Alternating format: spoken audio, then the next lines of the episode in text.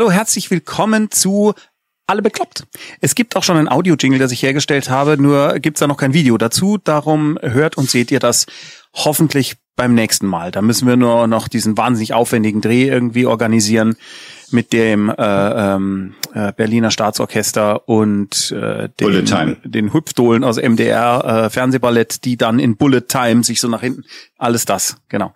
Und äh, die haben dann übrigens alle so aufgedruckte Pappmasken von Alexander Waschgau auf und ein T-Shirt, wo er auch drauf ist. Meine Frau wird kurz eingeblendet, aber nur der Name, abgekürzt, SK. Ähm, ich freue mich. Das heutige Thema der Sendung ist übrigens Narzissmus. Wie kann ich damit gut leben? Das ist auch schön, dass du sagst, wie kann man gut damit leben? Und da kann ich euch einiges dazu. Ja, kann ich. Die nächsten acht Stunden. In dieser, in diesem wunderschönen Format geht es darum, dass ich im Wesentlichen die Klappe halte, außer ich lese Fragen vor aus dem Chat, äh, die äh, was mit Psychologie zu tun haben. Und unsere beiden Dippelpsichs, äh, wie ich sie so gerne scherzhaft nenne, die sagen dann was dazu. Dieses Format ist natürlich kein, ersetzt keine Beratung, äh, nicht ansatzweise, das werdet ihr auch merken, weil jede zweite Antwort ist, um Gottes Willen sucht die Hilfe. Deswegen, ohne um Gottes Willen. Aber äh, ich fand's lustig. Äh, schneiden wir alles raus. Und ähm, Ich wollte gerade sagen, das können wir super als Intro nehmen für den Podcast. ja, bis ich dann, erklärt. bis ich dann zu dem Punkt kam, wo die ich gedacht habe, das wiederum lassen wir vielleicht lieber weg. Ähm, und wir beginnen äh, traditionell diese äh, wunderschöne Runde mit einem sogenannten Blitzlicht. Sophia, beginn doch du mal. Beginne ich nicht immer? Ja, Na, egal. Und wieso beginne ich dann heute auch? mal. Ach so, weil ich immer beginne. Richtig. Ja, Tradition nennt man verstehe, das. verstehe. Ähm, mir geht es heute gut, sehr gut. Ich bin, äh, habe immer noch einen Haufen Arbeit, aber merke, ich bin nicht mehr so gestresst davon. Ähm, ich schlafe besser und äh, ja, mir geht's geht's gut und ich habe mich äh, sehr, sehr, sehr auf diese Sendung heute gefreut. Ich habe äh, immer das Gefühl, ähm, das ist ja, das ist ja jetzt auch mal wieder Zeit. Also im Gegensatz zu dir, Alexander, ich glaube, du denkst immer, oh Gott, ja, was schon wieder? Und ich habe immer das Gefühl, ja, aber jetzt, äh, jetzt wird's aber auch mal wieder Zeit. Ich mag diese Sendung sehr, sehr gern. Du aber auch, Alexander, oder? Kannst du das irgendwie in das Blitzlicht einbauen, dass du die Sendung magst? Ich mag diese Sendung sehr. Ähm, äh, oh Gott, was ist jetzt schon wieder, denke ich, eigentlich alle Viertelstunde, wenn ich so meine Tasklisten angehe. Ähm, Heute wie geht's um Zwangsstörungen übrigens. ja, genau. Narzissten mit Zwangsstörung. Und äh, Dein Blitzlicht, bitte. Mir geht es heute, ehrlich gesagt, ähm, müsste ich mal gerade länger nachdenken, wie es mir geht, weil diese Woche bisher so äh, strukturiert durchgetaktet war, dass ich emotional gar nicht so dran war. Das ähm, klingt jetzt ganz komisch, ist aber so, weil es einfach alles so ineinander übergeflossen Klingt ist. Jeden gut. Abend. Weiß ich nicht. Also es war, es blieb wenig Zeit zur Reflexion, wenn ich ganz ehrlich bin. Also jeden Ich Tag mir war jetzt irgendwas. Sorgen übrigens. Also Auch das ist nicht nötig, sondern ich reflektiere jetzt ja gerade. Das ist ja Okay. das Wunderbare an dieser Sendung auch für uns, dass wir immer wieder selber auch ins Reflektieren kommen zu solchen Dingen. Ähm, insgesamt geht's mir gut. Ich bin, habe ge genügend geschlafen. Das ist eine von den Wochen gewesen, wo jeden Abend bisher ein Termin äh, war. Früher wären es die Kraftweiß-Festwochen gewesen, aber Tommy war ja gestern bei den Noob-Tours äh, nicht dabei, aber nichtsdestoweniger waren wir auch da unterwegs.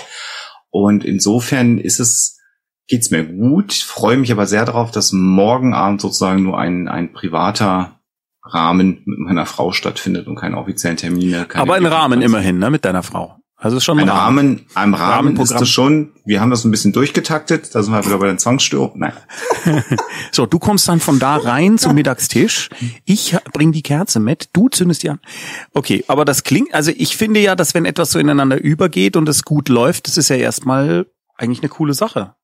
Oder? Kann Ja, ich, ich habe ich hab gerne auch mal Pausen zwischendrin, wenn ich ganz ehrlich bin. Ja, aber das ist das, dann äh, persönliche, also nicht Pausen im Sinne von drei Stunden nichts tun, aber so dieses Inhalten und Nachdenken. das aber verstehe gut. ich. Ja, kommt dann morgen. Muss ich jetzt auch. Aber gut, also keine Sorgen machen, alles gut. So, jetzt bist du dran, Tommy. ich muss das auch immer machen, gell? Ja. Mag das gar nicht. Mhm. Aber gut.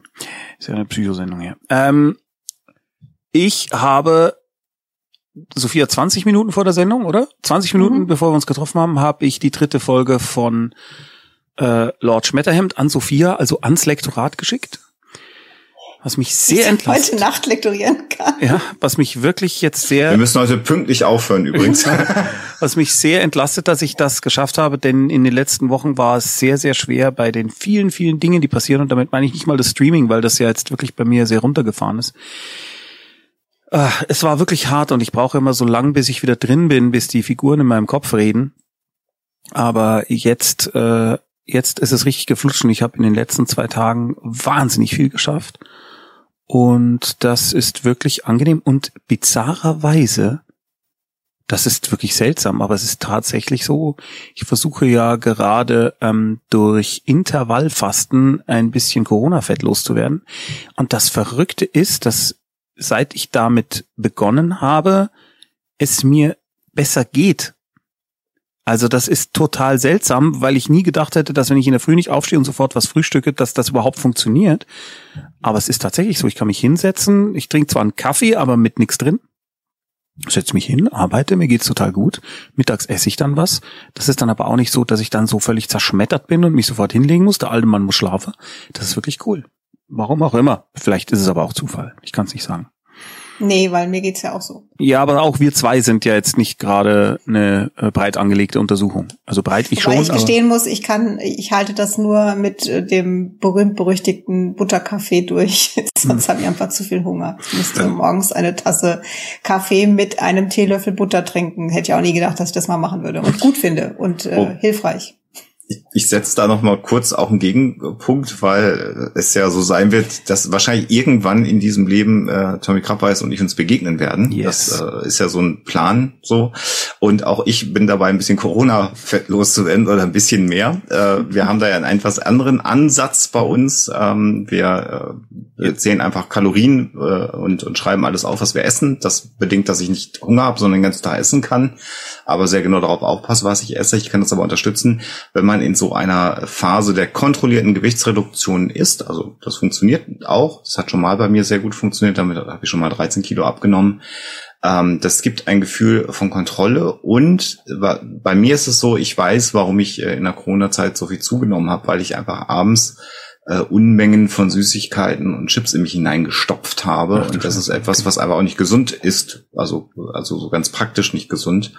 Und man fühlt sich auch nicht gut, man fühlt sich im Grunde genommen hinten drin im Kopf auch immer schlecht, wenn man das macht. Und das ist jetzt halt weg, weil abends kann ich mir jetzt auch Chips gönnen, aber das mache ich auch.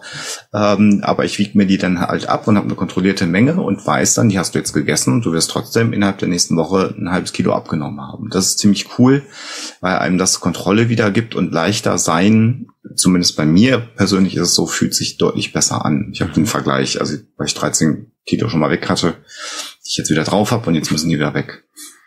Hui. Ich habe den aller, allergrößten Respekt grundsätzlich vor Menschen, die abnehmen. Äh, aber vor allem vor euch, die ihr da Kalorien zählt und alles aufschreibt. So, Ich finde das höchst beeindruckend. Ähm, für mich war einfach klar, ich, ich schaffe das, wenn überhaupt, nur mit Intervallfasten, weil das so schön einfach ist. Ja, das ist für mich auch. Naja, das ist Ja. eigentlich ja auch ganz, wir haben eine App und ich kann halt die Barcodes von den Lebensmitteln, die ich esse, einfach scannen. Und wenn ich halt einen Nee, Käse esse, dann das- scanne ich den. nee. Gott, Ja. wie stressig. Auch kein Bock. Nein. Also finde ich, ich finde ja, weil es so technisch ist, finde ich schon wieder geil. Ja, finde ich schon wieder cool. Gamification, aber- ja, genau. Gamification, ja. Ich äh, würde jetzt tatsächlich mal direkt eine erste Frage hineinballern. Krass. Ja, und zwar schreibt der Daniel Federkiel eine Frage, die schon in einer oder anderen Form öfter kam, äh, die man aber vielleicht jetzt ein für alle Mal. Thema Psychotherapie. Wie unterscheiden TherapeutInnen eigentlich, welcher Therapieansatz, also Verhaltenstherapie, Tiefenpsychologie, systemische Therapie, Psychoanalyse, für eine Person die der beste ist, äh, welcher Therapieansatz für eine Person die be der beste ist. Ich habe den Eindruck, dass VerhaltenstherapeutInnen deutlich in der Überzahl sind. Ich hatte mal eine Erstsitzung bei einer Verhaltenstherapeutin mit dem Ergebnis, dass Verhaltenstherapie nichts für mich sei, sondern eher Tiefenpsychologie und ich wusste am Ende gar nicht genau warum. Dann hat, ist das schlecht erklärt worden. Wenn du es nicht wusstest, warum. Das tut mir leid. Mhm. Aber ich glaube, Alexander, das ist eher so eine Frage für dich, oder? Du bist da bewanderter als ich mit diesen Therapieformen. Also bei den, bei der Verteilung, ehrlich gesagt, kenne ich die Zahlen nicht. Ich würde eher behaupten, dass wir, vielleicht hat sich's ausgeglichen. Also bis vor wenigen Jahren würde ich jetzt einfach mal behaupten, dass es mehr ähm, ähm, Psychologen gab, die eine tiefenpsychologisch fundierte Psychotherapie angeboten haben und auch äh, Ärztinnen und Ärzte, die das getan haben. Ähm, das entscheiden die ja grundsätzlich gar nicht selber. Also die Frage klingt ja so, welche Therapie gebe ich? Also das ähm, ist ja nicht so. Es gibt eine ganze Reihe von TherapeutInnen, die beide Schulen inzwischen dann auch in Rahmen einer Ausbildung gemacht haben. Das sind aber nicht alle. Und wenn ich jetzt sozusagen nur Therapeut bin für Verhaltenstherapie, dann kann ich halt auch nur Verhaltenstherapie machen. Hab aber schon unter Umständen in einem Gespräch den Eindruck, dass diese Form der Therapie mit dem Patienten, der Patientin, die vor mir sitzt, vielleicht nicht so sinnvoll ist. Dann ist es gut, wenn man das anspricht, äh, aber man soll es vernünftig erklären, so wie Sophia das auch gesagt hat und nicht denken, naja, dann mache ich meine 40 Sitzungen, die ich von der Kasse bezahlt kriege, ist mir doch egal, sondern das ist ja eher verantwortungsbewusst, wenn man sagt, das klappt nicht. Das muss aber nicht nur an der Therapieschule liegen, sondern kann auch durchaus am Verhältnis liegen, was man aufbaut. Auch das ist eine denkbare Variante, warum es äh, abgebrochen wird. Und wenn man ganz ehrlich ist, ist es inzwischen so, dass sich die beiden Schulen, die beiden großen Schulen, es gibt mehrere Schulen, das weiß ich, aber es, äh, die ähm, sie nähern sich im Grunde genommen an, die Konzepte werden immer durchlässiger. Es gibt für bestimmte Therapiebereiche dann etwas andere Ansätze und da müsste man mal sehr genau hinschauen, ob die Wirksamkeit bei dem einen wirklich besser ist als bei dem anderen. Ähm, übergeordnet kann man aber im Grunde genommen sagen, dass äh, Psychotherapie immer sinnvoller ist als und wirksamer ist als keine Psychotherapie. Das lässt sich auf jeden Fall festhalten. Mhm. Und insofern ist das so eine persönliche äh, Entwicklung, aber es, wie gesagt, die meisten Therapeuten entscheiden das nicht wie so ein Werkzeugkasten, sondern weil mhm. das ihre Ausbildung ist, die sie genossen haben. Okay. Ich habe ähm, irgendwo gehört oder gelesen, amerikanische Wissenschaftler haben herausgefunden. ich, ich, ich habe keine Ahnung, wo ich das her habe. Ich glaube, ich habe sogar nur gehört, ähm, dass das Verhältnis zwischen Klient und Therapeut oder Therapeutin äh, wichtiger ist für den Erfolg einer Therapie als die Therapieform. Ah. Weißt du da was drüber, Alexander? Stimmt es? Also ich also könnte mir vorstellen, dass es stimmt. Ich habe aber keine Ahnung, was das für eine Studie war und ob hm. es die überhaupt gab. ich sag mal so, die Studie kenne ich nicht, ähm, hm. dass das äh, Patienten äh, innen Therapeutinnen-Verhältnis einen ganz wichtigen Einfluss hat, ähm, äh, erschließt sich aus einem anderen Bereich. Es gibt jetzt eine ganze Reihe von Studien, die sich mit dem Thema äh, Videotherapie beschäftigt haben, also telemedizinische äh, Psychotherapie.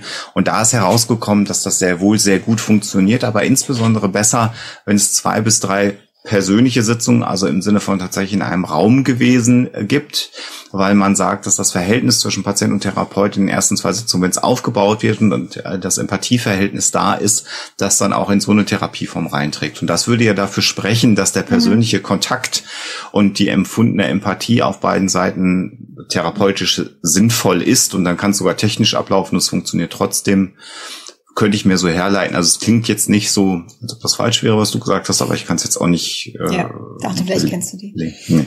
Ich kann das aber sehr gut nachvollziehen. Wir haben morgen zum Beispiel einen Termin, Kennenlerntermin mit einer neuen Headwriterin. Und da habe ich auch gesagt, wir treffen uns bitte äh, in der Firma, aber auf der Terrasse, damit wir mal für das erste Kennenlernen mit genug Abstand die Masken abnehmen können.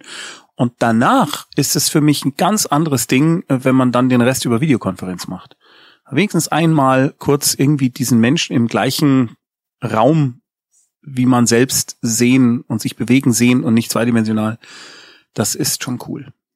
Das diametrale Verhältnis werden wir haben. Äh, ja, ja. Zusammenarbeit wird enden, wenn wird, wir uns mal äh, wird dann in, in echt sehen. Genau. Du siehst, dass ich. Schade eigentlich, aber. Ja, ist schade. Es war wirklich nett, aber das äh, ja. wird nicht gehen. Äh, Dr. Akula hm, schreibt: Hallo. Hallo. Ich bin aufgrund einer reaktiven Depression derzeit in psychologischer Behandlung. Ich merke in letzter Zeit, dass mir nicht so gut geht und überlege, eine ambulante Therapie zu machen. Habt ihr Tipps, an wen man sich da wenden kann? Dazu erstmal die Frage von mir, vielleicht auch für manche im Chat, was ist denn eine reaktive Depression? Ich würde jetzt tatsächlich behaupten, dass das eine äh, Depression ist, die einen klaren Auslöser hat. Aber hm. ich müsste es tatsächlich einmal okay. nachschlagen, dass ich jetzt keinen Unsinn erzähle. Vielleicht kann Sophia mal ja, ganz genau. kurz ja. zu äh, ambulanten Therapieplätzen was sagen. Ich genau. würde das jetzt grundsätzlich auch so sehen wie Alexander. Bin mir aber auch nicht sicher und froh, dass du nachschlägst. Ähm, mir ist jetzt nicht ganz klar, ja. Äh, Stimmt's, was du gesagt hast? Genau, ist eine ja direkte Reaktion auf eine für den Erkrankten belastendes Ereignis. Also genau. Ja, okay. Ähm, das, du hast jetzt geschrieben, du bist in psychologischer Behandlung und ja, genau. jetzt eine und ambulante. merke in letzter grad, Zeit, dass es mir nicht so gut geht, überlege eine ambulante Therapie zu machen. Aber wo ist? Ich verstehe jetzt gerade den Unterschied nicht. Stehe ich auf der Leitung? Ja, eine psychologische also, Behandlung und ambulante Therapie ist doch ist kein Unterschied. Naja, eine ambulante ja. Therapie kann schon drei Wochen äh, intensiv sein, wo du jeden Tag äh, morgens in eine also Einrichtung dann gehst. So, genau. So. Und, und eine Psychotherapie ist ja typischerweise einmal in, in einer Woche, alle 14 Tage, ja. je nach Takt. Ach so, stimmt. Also ambulant, also, ambulant ist ja zum Arzt beim Arzt direkt, oder? Genau, Normalerweise. Ja, also nee. nicht stationär. Also das ah. und deswegen war mir jetzt nicht so ganz klar, wo der Unterschied ah. ist zwischen du mhm. bist schon in Therapie einmal die Woche, nehme ich jetzt mal an. Also zumindest klang das für mich so.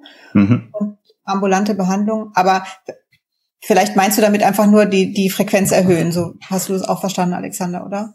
Ja, ja aber äh, also. Grundsätzlich glaube ich, wenn du das Gefühl hast, dass du brauchst da mehr davon oder vielleicht auch du brauchst was anderes, dann ist es absolut richtig und dann kann ich dir da nur zuraten, weil äh, du bist der Experte für dich selbst und wenn du schon so ein klares Gefühl hast, dass da, dass da mehr notwendig ist, dann äh, äh ich muss dazwischen fragen, ja? ähm, ist denn nicht normalerweise der Weg, dass man, wenn man in psychologischer Behandlung ist, dass man mit dem Therapeuten dann sagt, äh, mir geht's nicht so gut, ich glaube, ich würde lieber öfter oder äh, stationär oder tagesklinikmäßig irgendwie was machen, ist der nicht oder die nicht der erste Ansprechpartner dafür?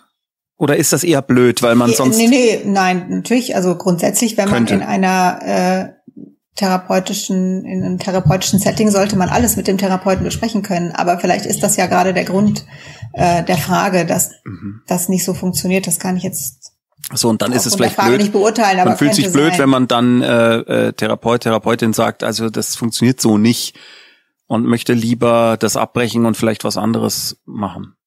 Das könnte ich. Bin aber nicht sicher, ob wir das jetzt richtig verstanden ja. haben. Also vielleicht, äh, Dracula, magst du das präzisieren in einer weiteren Frage, wenn ich so weit runterkomme, denn und wenn wir es jetzt, also verkehrt verstanden haben. Vielleicht hat dir genau. ja die Antwort schon gereicht. Das kann auch sein, dann musst du jetzt nicht nochmal was schreiben. Und die Frage, wo du das findest, da würde ich tatsächlich dann mal schauen, ähm, äh, Stichwort Tagesklinik, psychotherapeutische oder psychosomatische Tagesklinik. Das ist die Frage, je nachdem, wo du wohnst, ob in deiner Nähe, vielleicht sogar in deiner Stadt es da Angebote gibt, wie da die Wartezeiten sind. Ähm, da wirst du um eine kleine Recherche äh, mit einer Suchmaschine erstmal nicht drum rumkommen. Oder aber, wie gesagt, wie, äh, wie Tommy und Sophia das gerade schon gesagt haben, äh, nochmal mit dem mit der Ärztin, das kann ja auch die behandelnde Ärztin und ein psychologischer Psychotherapeut sein, oder mit beiden das nochmal ansprechen. Weil die kennen ja auch die Angebote Angebote. Genau. Wir gucken mal, ob da noch mal was kommt. Mhm. Resi mitten Traktor fragt, das ist schon lustig, wenn da steht Tommy Krabweis. Ich habe eine Frage zur Midlife Crisis. Also irgendwie, aber gut. Äh, ich, ich habe eine Frage zur Midlife Crisis. Was ist das und wie erkennt man das? Keine Ahnung.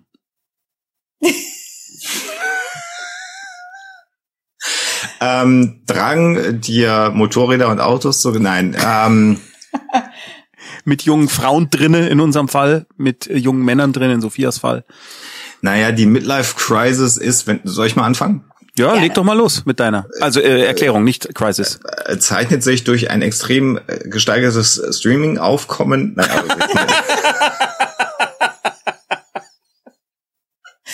in Piratenkostümen aus.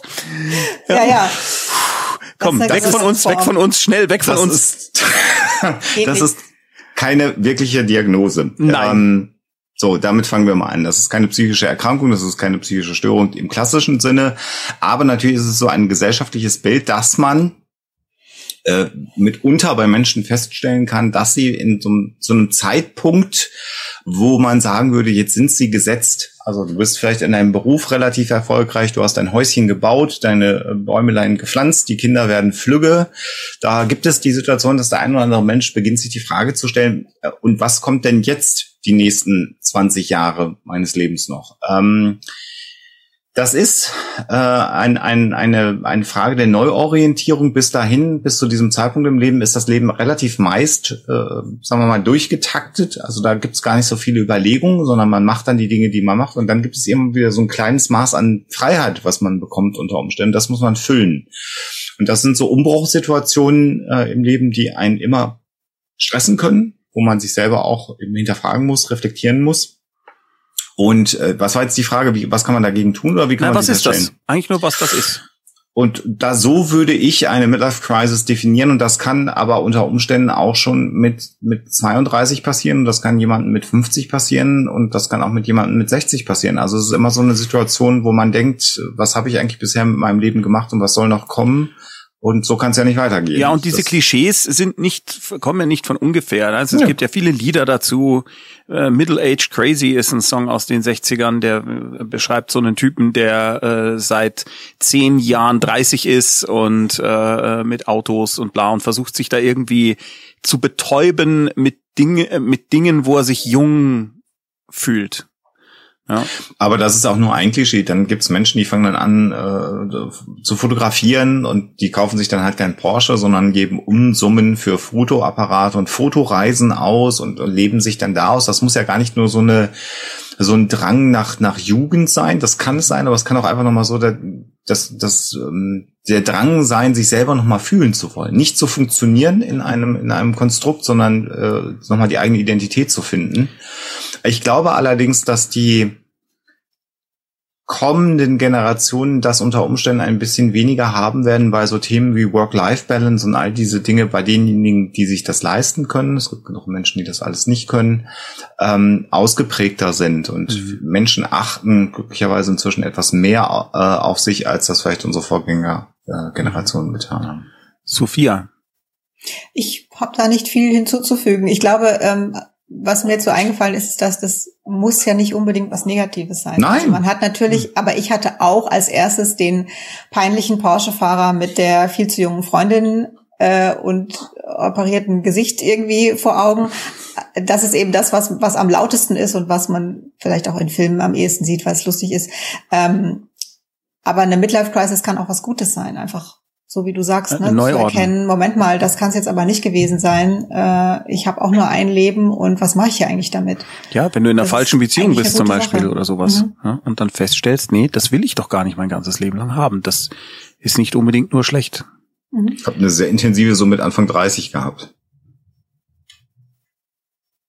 Was hast du dann gemacht? Angefangen zu podcasten und jetzt sitze ich hier. ja, kann auch nach hinten losgehen, so eine Midlife Crisis, muss man Genau, aber sagen. ohne, äh, ohne äh, Trennungsgefühl. Äh, Gefühl. nee, das, das war glücklicherweise immer das, das Stabile. Da Schwein gehabt. Der Jonas, ist das ein L? Ich nehme an, oder ein I oder ein Strich. Jonas L 1994, wäre komisch. Äh, wie kann man bei Menschen mit psychischen Erkrankungen am besten die eigenen Grenzen sagen und dass man es kräftemäßig nicht schafft, ihnen immer zu helfen? Ohne dass man diesen Menschen wehtut. Diese Art von Frage paraphrasiert hatten wir, glaube ich, in jeder Sendung bisher und das nicht ohne Grund. Das ist auch nicht als Kritik gemeint, sondern offensichtlich gibt es da echt immer wieder Bedarf, den Menschen, die helfen wollen, zu helfen oder auch den Menschen, die helfen wollen, zu helfen, dass sie nicht mehr helfen können.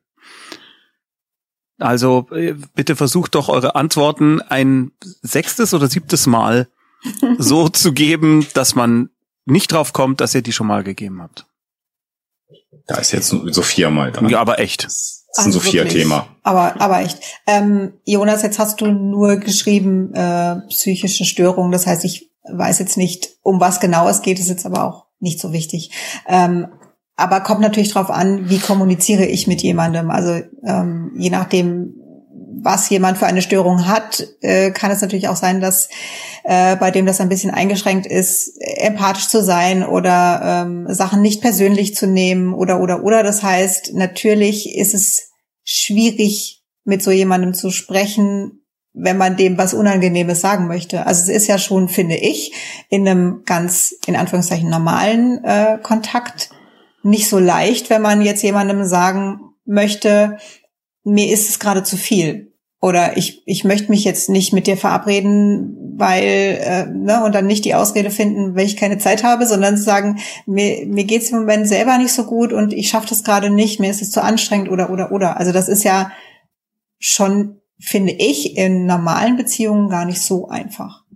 Ich finde es aber gut, wenn du zumindest für dich feststellst, mir ist es gerade zu viel. Das ist schon mal super, dass du überhaupt das bemerkst und sagst, okay, ich, ich merke, mir ist es zu viel, ich kann nicht so viel helfen und ich muss jetzt da irgendwie äh, ein bisschen einen Schritt zurück machen. Also zum einen, ich gehe davon aus, dass du kein Therapeut bist, sondern du bist ein Freund. Und es ist überhaupt nicht deine Aufgabe, eine ein therapeutisches Setting irgendwie zu schaffen oder oder äh, jemanden äh, komplett durch eine psychische Störung zu begleiten. Das kannst du auch gar nicht. Und das sollst du auch gar nicht. Das ist nicht nicht dein Job. Also es ist super, wenn du da unterstützend bist und wenn du äh, wenn du dir Zeit nimmst und zuhörst und und und. Aber das ist definitiv nicht deine Verantwortung. Das heißt, wenn da jemand ist, der vielleicht eine psychische Störung hat und noch gar nicht in Therapie ist, dann wäre der erste Schritt vielleicht auch für dich zu versuchen, ob du ihm helfen kannst, einen Therapeuten zu finden oder einfach mal darüber zu sprechen, ob derjenige sich das vorstellen kann, deine Therapie zu machen. Aber auch wenn das jetzt nicht der Fall ist und da ist schon eine Therapie und du merkst, es ist dir einfach zu viel, dann darfst du das ansprechen. Und also auch Menschen mit psychischen Störungen können das nachvollziehen und müssen das nachvollziehen können. Und das heißt ja nicht, dass du einen Kontakt abbrichst, sondern das heißt ja eigentlich nur, du machst ein bisschen weniger, um wieder mehr Kraft zu haben, um vielleicht danach wieder ein bisschen mehr zu machen. Aber auf jeden Fall ist es wichtig, das offen anzusprechen. und auch auszuhalten, wenn es jetzt jemand ist, der das im ersten Moment persönlich nimmt. Das meinte ich gerade, ja. Was ist, wenn diese Person dann aber entsprechend so reagiert, dass man, dass es einem dann schlecht geht? Naja, also wenn das jetzt jemand ist, der das erstmal, also wie gesagt, ich weiß nicht, welche Störung es ist, aber wenn das jemand ist, der das erstmal persönlich nimmt und sagt, ja, habe ich mir gedacht und alle wenden sich von mir ab und ne, also sowas kann ja dann kommen, ähm, kannst du für dich versuchen zu erklären, dass dem nicht so ist, sondern dass du wirklich gerne dem anderen zugewandt bist, aber für dich schauen musst, dass du auch genug Kraft hast dafür. Und wenn das im ersten Moment nicht verstanden wird, dann ähm, ist es nicht dein Fehler, mhm. sondern dann ist es eben einfach so. Dann kann man aber vielleicht äh, mal das sacken lassen und eine Nacht drüber schlafen und dann nochmal versuchen.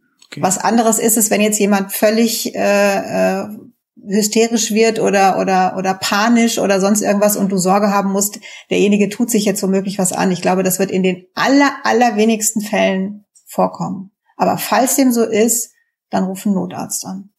Mhm. Auch das ist nicht deine Verantwortung dann, dann hol dir Hilfe und du kannst auf jeden Fall, wenn du das Gefühl hast, da ist jemand, der gerade dekompensiert und vielleicht sich jetzt was antut, ruf einen Notarzt an. Dafür sind die auch da. Und äh, es gibt ja auch für Menschen, die ein, also nicht für Menschen, die jetzt selbst betroffen sind mit einer Krankheit oder irgendwas, sondern für Leute, die sich um solche Menschen kümmern oder kümmern wollen, die Möglichkeit bei einer Hotline anzurufen. Also das ist immer die Möglichkeit. Also Telefonseelsorge ist ja was, was ich glaube ich jedes Mal mhm. empfehle. Mhm. Die kann man immer anrufen und genau. auch jederzeit. Und da sitzen Menschen, die gerne helfen wollen und die auch ne, ausgebildet sind, um zu helfen. Also die, mhm. da sitzt nicht einfach irgendjemand, sondern die haben da auch vorher eine Ausbildung gemacht. Ähm, und das kann man machen. Oder natürlich gibt es auch Selbsthilfegruppen für Angehörige oder mhm. Freunde von Menschen mit psychischen Störungen. Kannst Wobei ich da immer also ich weiß nicht, ob wir da einen Link dazu haben, bin ich mir jetzt unsicher. Ich rate immer dazu, bei Selbsthilfegruppen ein bisschen vorsichtig zu sein und zu schauen, was ist das für eine Gruppe? Weil nicht immer sind die professionell geleitet. Das muss auch nicht sein. Es ist auch völlig okay, wenn Menschen einfach so zusammenkommen. Aber das kann manchmal so eine komische Dynamik äh, haben, äh, dass das äh, meiner Ansicht nach was ist, was auch nicht psychisch gesund ist, wenn die sich so sehr dadurch definieren. Mhm. Also ich sage jetzt mal einfach ganz platt bei Hashimoto-Erkrankungen, also eine Autoimmunerkrankung, um jetzt nicht bei den psychischen Störungen zu sein. Äh, da gibt es Selbsthilfegruppen, die können wirklich helfen. Und es gibt Selbsthilfegruppen, da geht es nur darum, wie schlecht es einem geht und wie furchtbar das ist und wie verständnislos alle anderen und, und, und. Und das ist meiner Ansicht nach überhaupt nicht hilfreich, sondern ganz im Gegenteil. Deswegen bin ich dafür bei Selbsthilfegruppen wirklich genau hinzuschauen, tut mir das gut, hilft mir das wirklich und ist das eine Unterstützung oder zieht mich das jetzt nur mehr, mehr runter? Alexander, was kannst du denn da jetzt noch dazu addieren? Also ich hätte zwei Sachen gehabt. Einen Satz hat äh, Sophia gerade gesagt, eine Selbsthilfegruppe ist dafür da, dass es dir besser geht, wenn du nach Hause gehst. Ist das nicht der Fall, dann ist das nicht die richtige Gruppe für dich. Das wäre auch genau meine Credo zu den Selbsthilfegruppen. Und ich würde gerne noch eine Frage beantworten, die Jonas gar nicht gestellt hat, aber die dann in diesem Themenkontext immer wieder auch kommt oder, oder ein, ein Themenschwerpunkt, der da kommt. Äh, wichtig ist auch zu verstehen, dass man mitunter Menschen auch einfach damit hilft, dass man mal zugehört hat. Äh, man hat häufig den Impuls, in so einen Helferaktivismus zu verfallen und dann ganz viel tun zu wollen und dann selber Therapeut zu spielen und sagen, hast du eine Liste gemacht und hast du dies gemacht und was nimmst du denn für Medikamente und all diese Dinge. Und das ist manchmal auch gar nicht das, was gewünscht wird, sondern manchmal gibt es auch Menschen, die wollen sich einfach mal auskotzen und dann ist das auch gut und dann hat man denen auch damit geholfen. Dann muss man äh, dann auch sich zurückziehen oder auch nicht das Gefühl haben, ich muss noch mehr machen. Das ist, wie gesagt, nicht die Frage, die Jonas gestellt hat, aber auch das gibt es ganz häufig, ja. dass man so das Gefühl hat, ich muss jetzt alleine dafür sorgen, dass es meiner Freundin, meinem Freund, meinem Bekannten, meinem Verwandten gut geht. Das ist nicht deine Verantwortung. Mal zuhören, auch mal das Kreuzchen halten, äh, wenn es breit genug ist und dass man das aushalten kann, ja. Aber alles andere muss man dann Profis überlassen. Das ist auch nochmal ganz, ganz wichtig. Äh, und emotionale Erpressung, ich benutze das jetzt mal ganz bewusst, das Wort geht gar nicht. Also habt ihr Anrufe, wo jemand sagt, wenn du jetzt nicht vorbeikommst, dann tue ich mir was an. Dann fragt nach, ob das ernst gemeint ist. Und wenn das bejaht wird, dann fahrt ihr da nicht hin, sondern ruft erstmal, wie Sophia schon sagt, den Notarzt an und sagt, hier ist Gefahr im Verzug. Das ist ganz, ganz wichtig. Dann könnt ihr da im Zweifelsfall immer noch hinfahren. Aber das ist eine klare Grenze, die dann überschritten ist, die müsst ihr nicht mittragen. Da fällt mir noch was ein, was auch nicht gefragt wurde und was ich, glaube ich, jedes Mal auch in diesen Situationen sage. Es kann auch sein, dass es dem anderen hilft, wenn man sich ein bisschen zurückzieht äh, und den mal ein bisschen mehr alleine machen lässt, weil manchmal man die Tendenz hat, jemanden zu unterstützen, während er quasi den falschen Weg geht. Also ein Extrembeispiel wäre, einem Alkoholkranken Bier zu besorgen. Mhm. Ich weiß, dass keiner von euch das tut, aber ich meine, um das jetzt plakativ zu erklären, das ist zum Beispiel was, da muss man dann einfach aufhören, weil äh, es manchmal sein kann, dass man jemanden dabei unterstützt, den falschen Weg weiterzugehen. Und dann könnte es sogar sein, dass es demjenigen mit der psychischen Erkrankung hilft, wenn man sagt, so, ich, ich muss jetzt hier aufhören.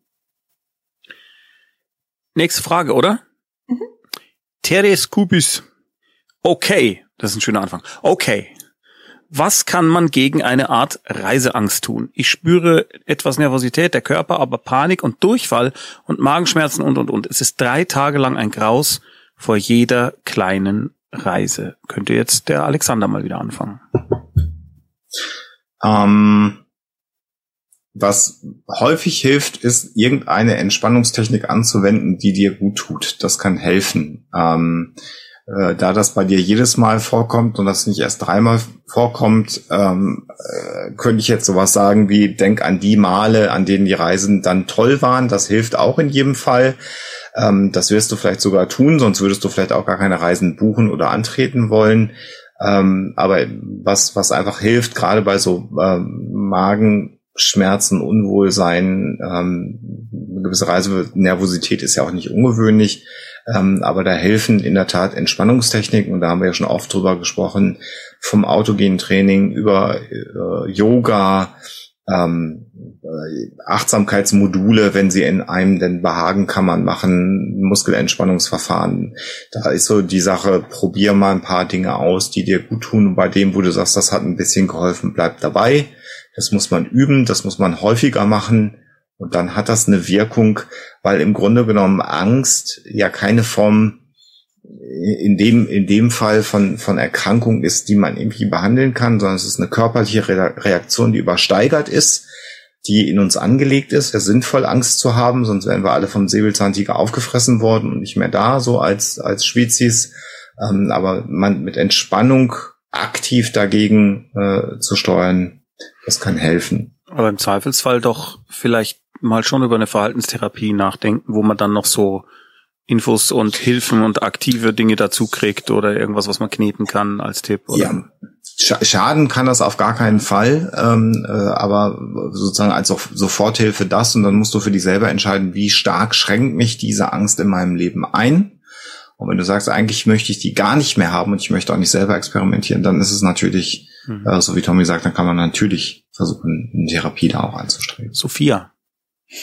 Ja, ich habe okay. nichts hinzuzufügen. Gut. Ich, äh, ich wünsche dir auf jeden Fall, dass es bald besser wird und das ist tatsächlich was, was du entweder selbst hinkriegen kannst äh, oder auch was in der Therapie eigentlich ganz gut behandelbar ist. Also bin da zuversichtlich, dass und es demnächst äh, sich bessern wird. Und es ist kein Versagen, wenn du es selber nicht hinkriegst. Das sollte man vielleicht auch noch. Ach so, nein, natürlich nicht. Ja. Äh, Alexander?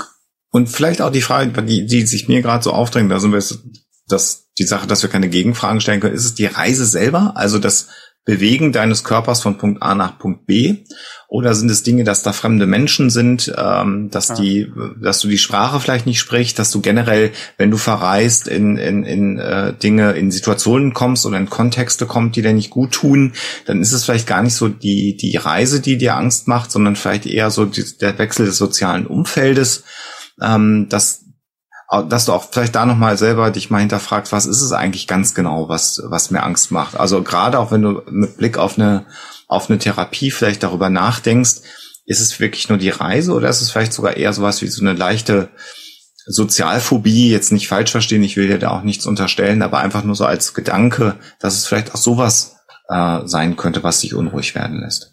Das passt auch äh, sehr, sehr gut zu, oh Gott, da ist es wieder. Ich sag was? das jetzt einfach nur so. Scaramouche 1989.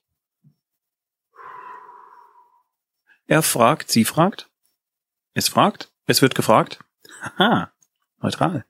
Geht es euch auch so, dass ihr jetzt noch etwas Angst habt, wieder mehr Leute zu treffen? Wie geht man am besten damit um? Wie startet man am besten? Ich kann dir direkt sagen, Scaramouche, Angst ist bei mir nicht, aber ich fühle mich seltsam. Also das kann ich ganz eindeutig sagen. Ich fühle mich seltsam. Ich glaube, das haben die meisten von uns, ja. dass es sich seltsam anfühlt. Das ist ja auch äh, völlig normal, denn wir haben uns an den anderen Zustand ein bisschen gewöhnt. Und äh, deswegen ist es jetzt einfach merkwürdig und äh, so eine gewisse Restangst und irgendwie seltsam. Und man muss sich überlegen, ist, ist es jetzt okay oder ist es nicht okay? Also erstmal bist du damit überhaupt nicht alleine. Und ich glaube, ähm, natürlich, wenn du für dich merkst, das, äh, das ist für mich ein Angang und das ist für mich schwierig, dann fang mit ganz, ganz kleinen Dingen an. Also fang wirklich langsam an und äh, treff dich einmal mit Freunden draußen und guck einfach, wie sich's anfühlt und lass dir da wirklich Zeit und hab nicht das Gefühl, das muss jetzt von heute auf morgen wieder sein wie vorher und sonst stimmt mit mir was nicht, sondern das ist völlig normal, dass das jetzt einfach ein komisches Gefühl ist und man sich da erst langsam wieder dran gewöhnen kann. Ich, dem nichts hinzuzufügen. Sehr gut. Ja. Ich spule gerade, also scrolle. Es ist diesmal alles voll mit Blitzlichten übrigens. Blitzlichtern, die dringend von euch beiden Dibbelsichts gelesen werden müssen, wo auch sehr, sind sehr viel schöne Sachen dabei. Ja, Alexander? Ich möchte aber ganz kurz an, auch noch anfügen, damit das nicht, äh, äh, also damit es gesagt ist. Also Angst ist es bei mir auch nicht, aber ja, es fühlt sich komisch an. Äh, also auch das kann ich unterschreiben. Und ich war jetzt die letzten Tage mal wieder so in Hamburg Richtung Hafen unterwegs. Ähm, das ist schon so, dass ich dann immer noch versuche und gucke, quasi die Wege plane, wie kann ich mit möglichst viel Abstand an Leuten vorbeigehen. Und da habe ich dann mich selber immer dabei beobachtet, sozusagen aus einer höheren Perspektive und habe gedacht, guck mal, hat doch was mit dir gemacht. Und äh, da, da werden wir alle noch ein bisschen mit zu tun haben.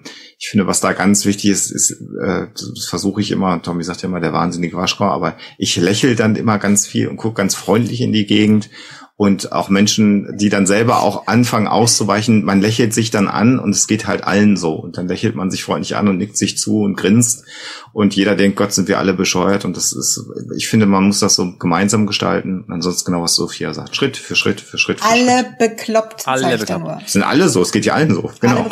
Vielen Dank an Fruchtzwerg Connoisseur, der sein Vermögen von 17,10 Euro in unseren Programmausbau gesteckt hat. Vielen Dank. Äh, es gibt noch ein PS dazu und zwar kann Alexander sich bitte Kaninchenohren aufsetzen? Ist das ein Insider, den ich nicht verstehe? Oder ist das ja, das, das geht einfach drüber weg. Bitte geht er jetzt einfach drüber weg. Aber es würde vielleicht ganz nett aussehen. Ich gehe also, einfach drüber weg. So. Danke. Ich gehe einfach drüber. Schön, schön, dass ihr alle zuschaut. Weed Cobra 77. Weed Cobra. Ist das eine Cobra, die dann in so, in Weed beißt? Und dann 77 auf jeden Fall. 77 Weed Cobras. Was mache ich bei Traumata durch Erlebtes und auch Fehlendes? Ich habe mit 14 Jahren meine Passion verloren, da mir die Dinge nicht mehr ermöglicht wurden, beziehungsweise ich mir das nicht mehr ermöglichen konnte. Dabei habe ich das jeden Tag gemacht, direkt nach der Schule. Keine Freunde, keine Freunde, keine Freizeit, Tag ein, Tag aus, das. Und genau das wurde mir einfach so genommen. Lee Weed Cobra, das ist sehr, sehr abstrakt. Also Was? ich finde, man kann daraus hören, dir geht's sehr, sehr schlecht damit. Ich weiß jetzt nicht, wie alt du bist und wie lange das her ist, aber auf jeden Fall ähm, für mich klingt da ganz klar raus, du möchtest das gerne irgendwie verarbeiten und äh, besser damit zurechtkommen. Und das ist jetzt tatsächlich was, wo ich sagen würde, bitte ähm, such dir eine professionelle Hilfe, vielleicht sogar hm. Therapeuten oder eine Therapeutin. Aber ähm, das ist was, was wir, glaube ich, gar nicht beantworten können und vielleicht jetzt auch gar nicht unbedingt äh, das notwendig wäre, das zu beantworten. Aber ich höre einfach aus dem, was so ein bisschen kryptisch war, raus, dass es dir wirklich sehr, sehr schlecht geht damit, was mir leid tut. Und wo ich hoffe, du findest jemanden, der dich da unterstützen kann, um das für dich zu sortieren und ähm, da auch wieder rauszufinden und das quasi abzuschließen, weil es ist ja was, was du nicht mehr ändern kannst und ähm, dass du einfach das abschließen kannst und nach vorne gucken und ein bisschen mehr Leichtigkeit wieder hast in deinem Leben. Alexander? Sich genauso aus dem äh, wenigen kann man da, glaube ich, nicht mehr zu sagen. Okay. Ja. Jona Lovisa. Ich habe während der Pandemiezeit 10 Kilo abgenommen. Wow. Da erstmal bravo. Spazieren, mehr Gemüse, weniger essen, dann selten einkaufen müssen während wegen Darf ich da ganz kurz einhaken? Da fragt man immer eigentlich erstmal nach, war das geplant? Und dann sagt man wow aber das, sorry, aber ich glaube, Tommy hat, äh, ich habe äh, Tommys äh, Positives gehört und äh, okay. ja, das ist schon, nein, nein, das ist schon positiv. Ich habe während der Pandemiezeit circa 10 Kilo abgenommen, spazieren und so weiter, weniger essen, selten einkaufen müssen wie in Pandemie. Ich merke das vor allem an Klamotten, in die ich wieder reinpasse. Also es klingt jetzt für mich schon so wie wollte abnehmen. Ne? Es gibt ja auch Leute, die das nicht wollen und die sollen dann auch genauso glücklich sein, wie sie sind. Wenn ich mich jedoch im Spiegel anschaue, und jetzt kommt die eigentliche psychologische Frage, Sehe ich mich noch mit meinem vorherigen Gewicht? Ab wann wird das problematisch? Magst du, Alexander? Oder? Du hast eingeatmet. ja, äh, ähm, es ist jetzt schon problematisch, weil es für dich problematisch ist, weil du es schreibst. Ähm, äh, das wäre jetzt so mein erster mhm. Satz. Und äh, es gibt sowas wie eine äh, Körperwahrnehmungsstörung.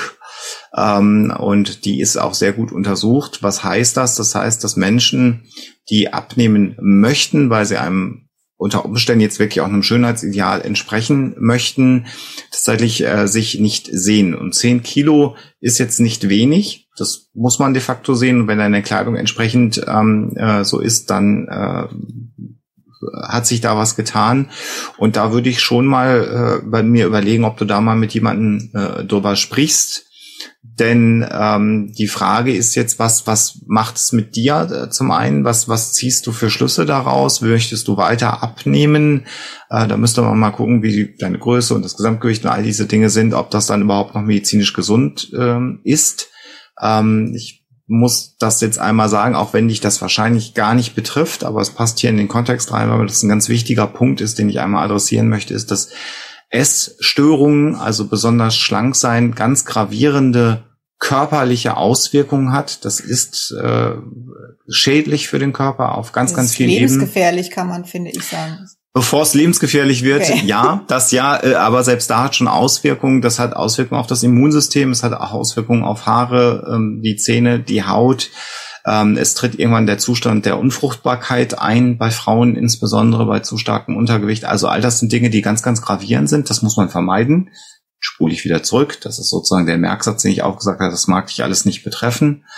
Aber es ist ungewöhnlich, wenn du sagst, ich sehe das gar nicht, obwohl ich es eigentlich rational vom Kopf her äh, hätte sehen müssen.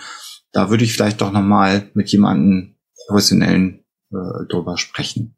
Tatsächlich. Wenn du einen guten Hausarzt, eine gute Hausärztin hast, wo du das Vertrauen hast, kann das auch die sein.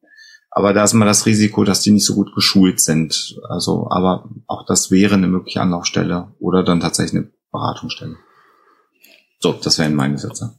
Ado ich finde es ganz, ganz großartig, dass du äh, das bemerkt hast. Mhm. Also dass du, dass du die Fähigkeit hast, so zu reflektieren, dass du merkst, ich sehe das nicht, obwohl ich es sehen müsste.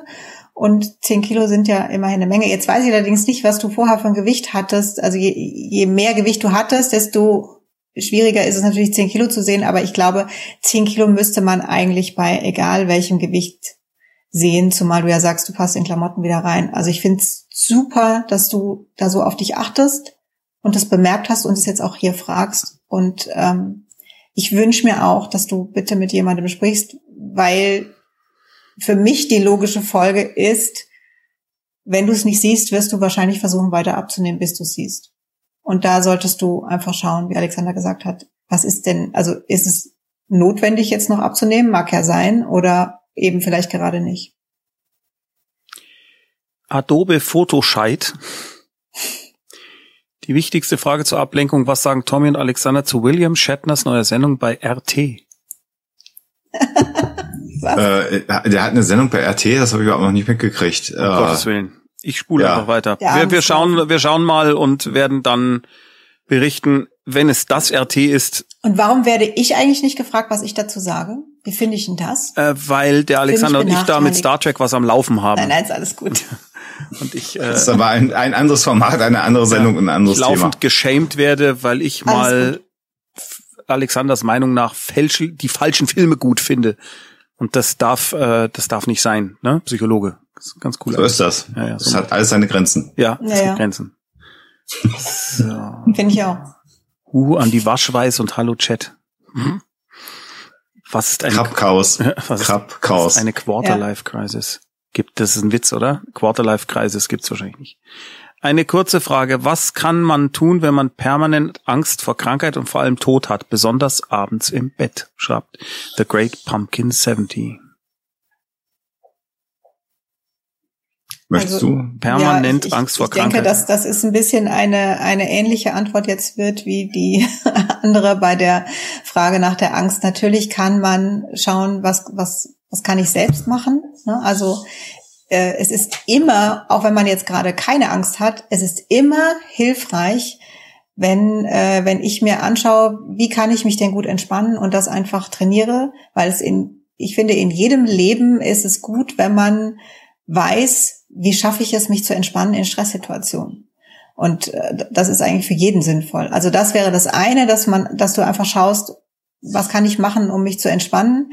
Das solltest du aber dann ausprobieren, wenn du diese Entspannung nicht unbedingt brauchst. Also jetzt nicht warten, bis die Angst kommt und dann suchen, wie kann ich mich entspannen, sondern in einer sowieso halbwegs entspannten äh, Situation zu schauen, was hilft denn bei mir oder womit fühle ich mich wohl? Also diese Dinge, die Alexander ja auch schon erklärt hat. Und das andere, also wenn das, wenn das immer abends ist und wirklich doll ist, dann würde ich an deiner Stelle mir wirklich Hilfe holen, weil das ist ja was, wo du permanent äh, die, dich einem Stress aussetzt und vielleicht ja jetzt auch schon so eine, so eine Erwartungsangst hast, dass du denkst, wenn ich jetzt im Bett liege, dann kommt es bestimmt wieder und davor schon Angst vor der Angst hast ähm, könnte ich mir vorstellen, wenn das ja sehr häufig, häufig der Fall war. Und das ist einfach Stress, den du dir nicht antun musst. Und das ist wirklich was, was natürlich vielleicht jetzt pandemiebedingt ist und ja auch nicht so unrealistisch. Ne? Also das muss man auch klar sehen. Das ist, wir, wir waren in einer oder sind in einer Pandemie und natürlich macht das was mit uns. Also das ist ja gar keine Frage. Ähm, aber wenn es dich so belastet und das immer wieder abends kommt und dich quasi auch am Schlafen hindert und so, dann würde ich jetzt nicht zu lange warten, sondern vielleicht dir einfach dann doch Hilfe suchen. Da stand das Wort permanent, Tommy, ne? In der Frage? Ja. Ja, dann, okay, ja. dann. würde ich, würde ich einfach sagen, such dir, such dir Hilfe, weil das kriegst mhm. du alleine nicht weg. Da brauchst du einen Profi, der dich dabei unterstützt und das äh, macht mürbe. Sofort glaube ich dir das, dass das ganz, ganz schrecklich ist, wenn es abends mhm. dunkel wird und man liegt im Bett. Da direkt bitte Hilfe suchen. So. Der folgende Alias ist jetzt kein Witz von mir, geschmackloser auf die Fragestellung eben, aber der Alias lautet Gevatter Tod. Und er schreibt, Tommy weiß, wie bekomme ich jemanden dazu, eine Therapie zu machen, wenn er sie zwar möchte, aber Angst hat jemand den Platz zu, Anführungsstriche, stehlen? Du gar nicht, ja, ja. ach. Äh. Ich glaube, das hatten wir hier auch schon mal, dass irgendjemand ja. gesagt hat, ja, aber dann nehme ich vielleicht jemandem den Platz weg. Das ist, ähm, das ist ein, ein liebes Argument, aber ganz ehrlich, es ist Quatsch. Also da kannst du, kannst du, vielleicht hilft es ja, wenn du sagst, ich habe äh, da in der Sendung gefragt und die Psycho-Leute äh, haben gesagt, das ist Quatsch. Du nimmst niemandem den Platz weg. Das äh, wirst du nicht. Es, ja. Natürlich suchen Leute Therapieplätze, aber das tun sie immer. Und je schneller du dir Hilfe suchst, desto schneller ähm, bist du da auch wieder weg und desto mhm. schneller wird da wieder ein Platz frei. Wenn du jetzt länger wartest mhm. äh, und äh, wartest, bis du so dringend Therapie brauchst, dass du nicht mehr Sorge haben musst, du nimmst dir jemand weg, sondern das Gefühl hast, so, wenn ich brauche die jetzt so dringend, das kann niemand dringender sein, äh, dann wirst du wahrscheinlich äh, nicht nur dich äh, gestresst haben, sondern auch länger Therapie brauchen. Also vielleicht könnte das ein Argument sein. Also wenn es tatsächlich so ist, dass kein vorgeschobenes Argument ist, sondern dass es wirklich um diese Sache geht, finde ich das eine super Erklärung. Finde ich gut. Ja, das würde ich akzeptieren als Erklärung. Psychische Erkrankungen sollte man auf gar keinen Fall, wenn man es vermeiden kann, chronifizieren lassen, weil dann ist es ganz, ganz schlimm. Also insofern, as soon as possible. Ja. Stefanie Bruns nennt mich lustigerweise Tommy Brappeweiß, äh, was aber völlig in Ordnung ist, weil es noch genug Buchstaben sind, wo ich weiß, wer gemeint ist, und zwar ich. Im Sinne von, lies das mal unseren Psychologen vor. Ich stecke in einem Job fest, mit dem ich richtig unzufrieden bin. Ich weiß eigentlich, dass ich da raus muss, aber ich tue mich schwer, die entsprechenden Schritte einzuleiten, weil ich Angst habe. Habt ihr Ideen, Tipps, wie ich das angehen kann, wie ich den Mut finde, was Neues zu suchen und zu machen. Alexander, da hast du ja so gar keine äh, anekdotischen Erfahrungen mit, ne? Überhaupt gar nicht, äh, weißt du gar nicht. Ich hab, äh, straight, straight, straight durch. ja. ähm, was sind denn die notwendigen Schritte, um einen Job zu wechseln, vor denen du Angst hast? Ich würde jetzt mal einfach überlegen, was muss man denn so tun? Man muss mal gucken, das ist der erste Schritt. Was würde ich denn gerne anderes machen? Also erstmal die Frage, was stört mich an meinem jetzigen Job? Ist es der Job? Sind es die Leute? Ist es die Firma? Ist es das Unternehmen? Und ich mache meine Arbeit eigentlich gerne und würde die nur gerne woanders machen. Oder ist es auch vielleicht, dass du was Neues machst? Das ist der erste Schritt und das machst du ganz alleine mit dir aus, am besten bei einer schönen CD oder so und bei einem Getränk, was dir schmeckt und dann sitzt du mal abends und überlegst das. Dann kann man nach möglichen Stellen gucken. Auch das kriegt ja noch gar keiner mit, wenn du es nicht gerade auf dem Firmenrechner machst. Da sollte man es vielleicht dann nicht tun. Ähm, und ansonsten ist es dann tatsächlich vielleicht eine Überwindung, mal eine Bewerbung zu schreiben. Das kann ich nachvollziehen, weil man sich damit auch auseinandersetzen muss in so Motivationsschreiben, wie die ja heute heißen, warum mache ich das eigentlich? Aber das ist gleichzeitig auch nochmal noch mal wieder eine gute Hilfe, wenn du vorher reflektiert hast, ähm, zu sagen, was habe ich denn vor? Und dann schickst du so einen Brief weg und dann kann im schlimmsten Fall passieren, dass jemand sagt, oh, Sie sind aber sehr interessant, wir würden Sie gerne mal kennenlernen. Und erst dann berührt das überhaupt deinen Job, weil man dann im Zweifelsfall mal einen Tag Urlaub nehmen müsste oder einen halben Tag. Nochmal, nochmal zur, äh, einfach nur weil es wichtig ist, das ist alles noch passiert, bevor du irgendwem in deinem jetzigen Job irgendwas gesagt hast. Und genau. Auch nicht bei Facebook gepostet hast oder irgendwas. Sollte man, das sollte man alles bleiben lassen, das ist sehr richtig. Man sollte auch nicht wochenlang vorher in den sozialen Netzwerken, wenn man da unterwegs ist, sich über die Firma aufregen. Das machst du auch nicht. Ganz viele. Ich lese das schlimm. immer wieder. Großer Fehler. Sollte man nicht tun. Aber genau das, was Tommy gerade sagt, das war der Punkt, den ich machen wollte. Ganz, ganz viel kannst du erstmal tun, ohne dass das irgendwer mitbekommt. Und dann wirst du eingeladen und dann kommst du, gehst du da auch im Zweifelsfall mal hin zu so einem Bewerbungsgespräch und dann klappt das oder klappt nicht, aber die haben dich immerhin schon mal ausgewählt in dem Fall, im Zweifelsfall. Und dann stellst du vielleicht fest, boah, was die mir erzählen, ist gar nicht so cool, da habe ich es ja doch besser. Aber es ist alles so eine Sache, die du erstmal mit dir ausloten kannst, ohne dass du dann deine Existenz, dein jetziges Beschäftigungsverhältnis in irgendeiner Art und Weise tangierst, berührst oder gefährdest, weil das kriegt halt keiner mit ähm, und insofern ist das immer ein Angang, vielleicht auch ein Eingestehen vor sich selber, dass man das jetzt tun möchte. aber es ist zeitgleich auch nochmal eine gute Übung in Selbstreflexion und es tut sehr, sehr, sehr, sehr, sehr, sehr, sehr, sehr gut, wenn man Bewerbungen dann geschrieben hat und jemand lädt dich einfach mal ein. Ich bin auch zu Jobs eingeladen, die ich dann nicht gekriegt habe, aber das war immerhin äh, ein Schreiben, sehr geehrter Herr Waschkau, vielen Dank für Ihr Schreiben. Wir würden uns freuen, Sie mal kennenzulernen. Das ist toll. Das rettet sofort die nächsten drei Monate im alten Job, auch wenn daraus nichts wird aber man nimmt mal wieder so ein bisschen Motivation und das alte Wort, was ich gerne benutze, so Selbstwertgefühl, das macht ganz viel mit einem. Kannst du da was addieren, Sophia? Nö, außer dass äh, ich es völlig normal finde, dass man Angst vor Veränderungen hat. Das ist, also, das ist auch ein ganz normales menschliches hm. Gefühl, wenn es darum geht, äh, die Lebenssituation verändert sich. Und ähm, das ist völlig okay. Aber sich von der Angst zurückhalten zu lassen für was, was vielleicht total geil sein kann, das ist halt dann, wäre halt dann schade. Deswegen ähm, versuch doch mal die Schritte so zu machen, wie Alexander gesagt hat. Da ist ja noch nichts passiert. Und äh, da hat sich auch noch nicht wirklich was verändert, außer dass du ein bisschen Bewerbung geschrieben hast oder vielleicht mal wohin gehst. Also das, das sind ja kleine Schritte dann. Das ist bei anderen Twitch-Portalen jetzt ein bisschen aufwendig, sich da formal schriftlich zu bewerben, aber gut. Achso, das hätte ich jetzt hier gar nicht. Ja, jetzt ja gar nicht. Selaron Merota schreibt eine andere Frage. Was genau heißt eigentlich dekompensieren? Wie erkennt man das? Der Begriff ist nicht nur heute mehrfach gefallen, aber er wurde, kann gut sein, tatsächlich noch nicht genau erklärt. Was ist dekompensieren? Das ist äh, im Kern kann man es sehr gut beschreiben mit einem emotionalen Zusammenbruch. Und das ist, äh, früher hat man sowas, äh, ganz, ganz früher hat man sowas einen hysterischen Anfall genannt. Dann gab es den Nervenzusammenbruch. All das sind so Dinge, die man heute mit einer Dekompensation beschreiben würde. Dass, äh, wenn wir dieses, oder wenn ich dieses Wort benutze, ich darf ja nicht für andere Menschen äh, sprechen, schon gar nicht für Sophia, aber wenn ich das Wort Dekompensation äh, benutze, heißt das aber eine schwerwiegende psychische, emotionale Krise, die nicht mit einmal weinen vorbei ist, sondern die betroffene Person äh, auch über diese, diesen Moment hinaus äh, beschäftigt. Das heißt, da zerfällt äh, die Emotionslage etwas. Und da ist es ganz, ganz wichtig, dass da dann jemand dabei ist, der die Person auffängt, der die Person stützt. Und ähm, das ist immer eigentlich das, was nicht passieren sollte in einer äh, Therapie, dass man das nicht hat, äh, was passieren kann im schlimmsten Fall. Ähm, dann ist es aber gut, wenn man trainiert ist, aber eigentlich möchte man das nicht haben, dass jemand äh, dekompensiert im Rahmen einer Therapie. Ja, das sowieso nicht. Ich glaube, ich, ich glaube, ich habe es jetzt in einem anderen Zusammenhang gesagt. Aber was, was ihr so für euch, ähm, also wie ihr feststellen könnt, ist das jetzt was, was dem, was vielleicht das ist, was Alexander da gerade erklärt hat, ist, wenn es nicht situationsangemessen ist.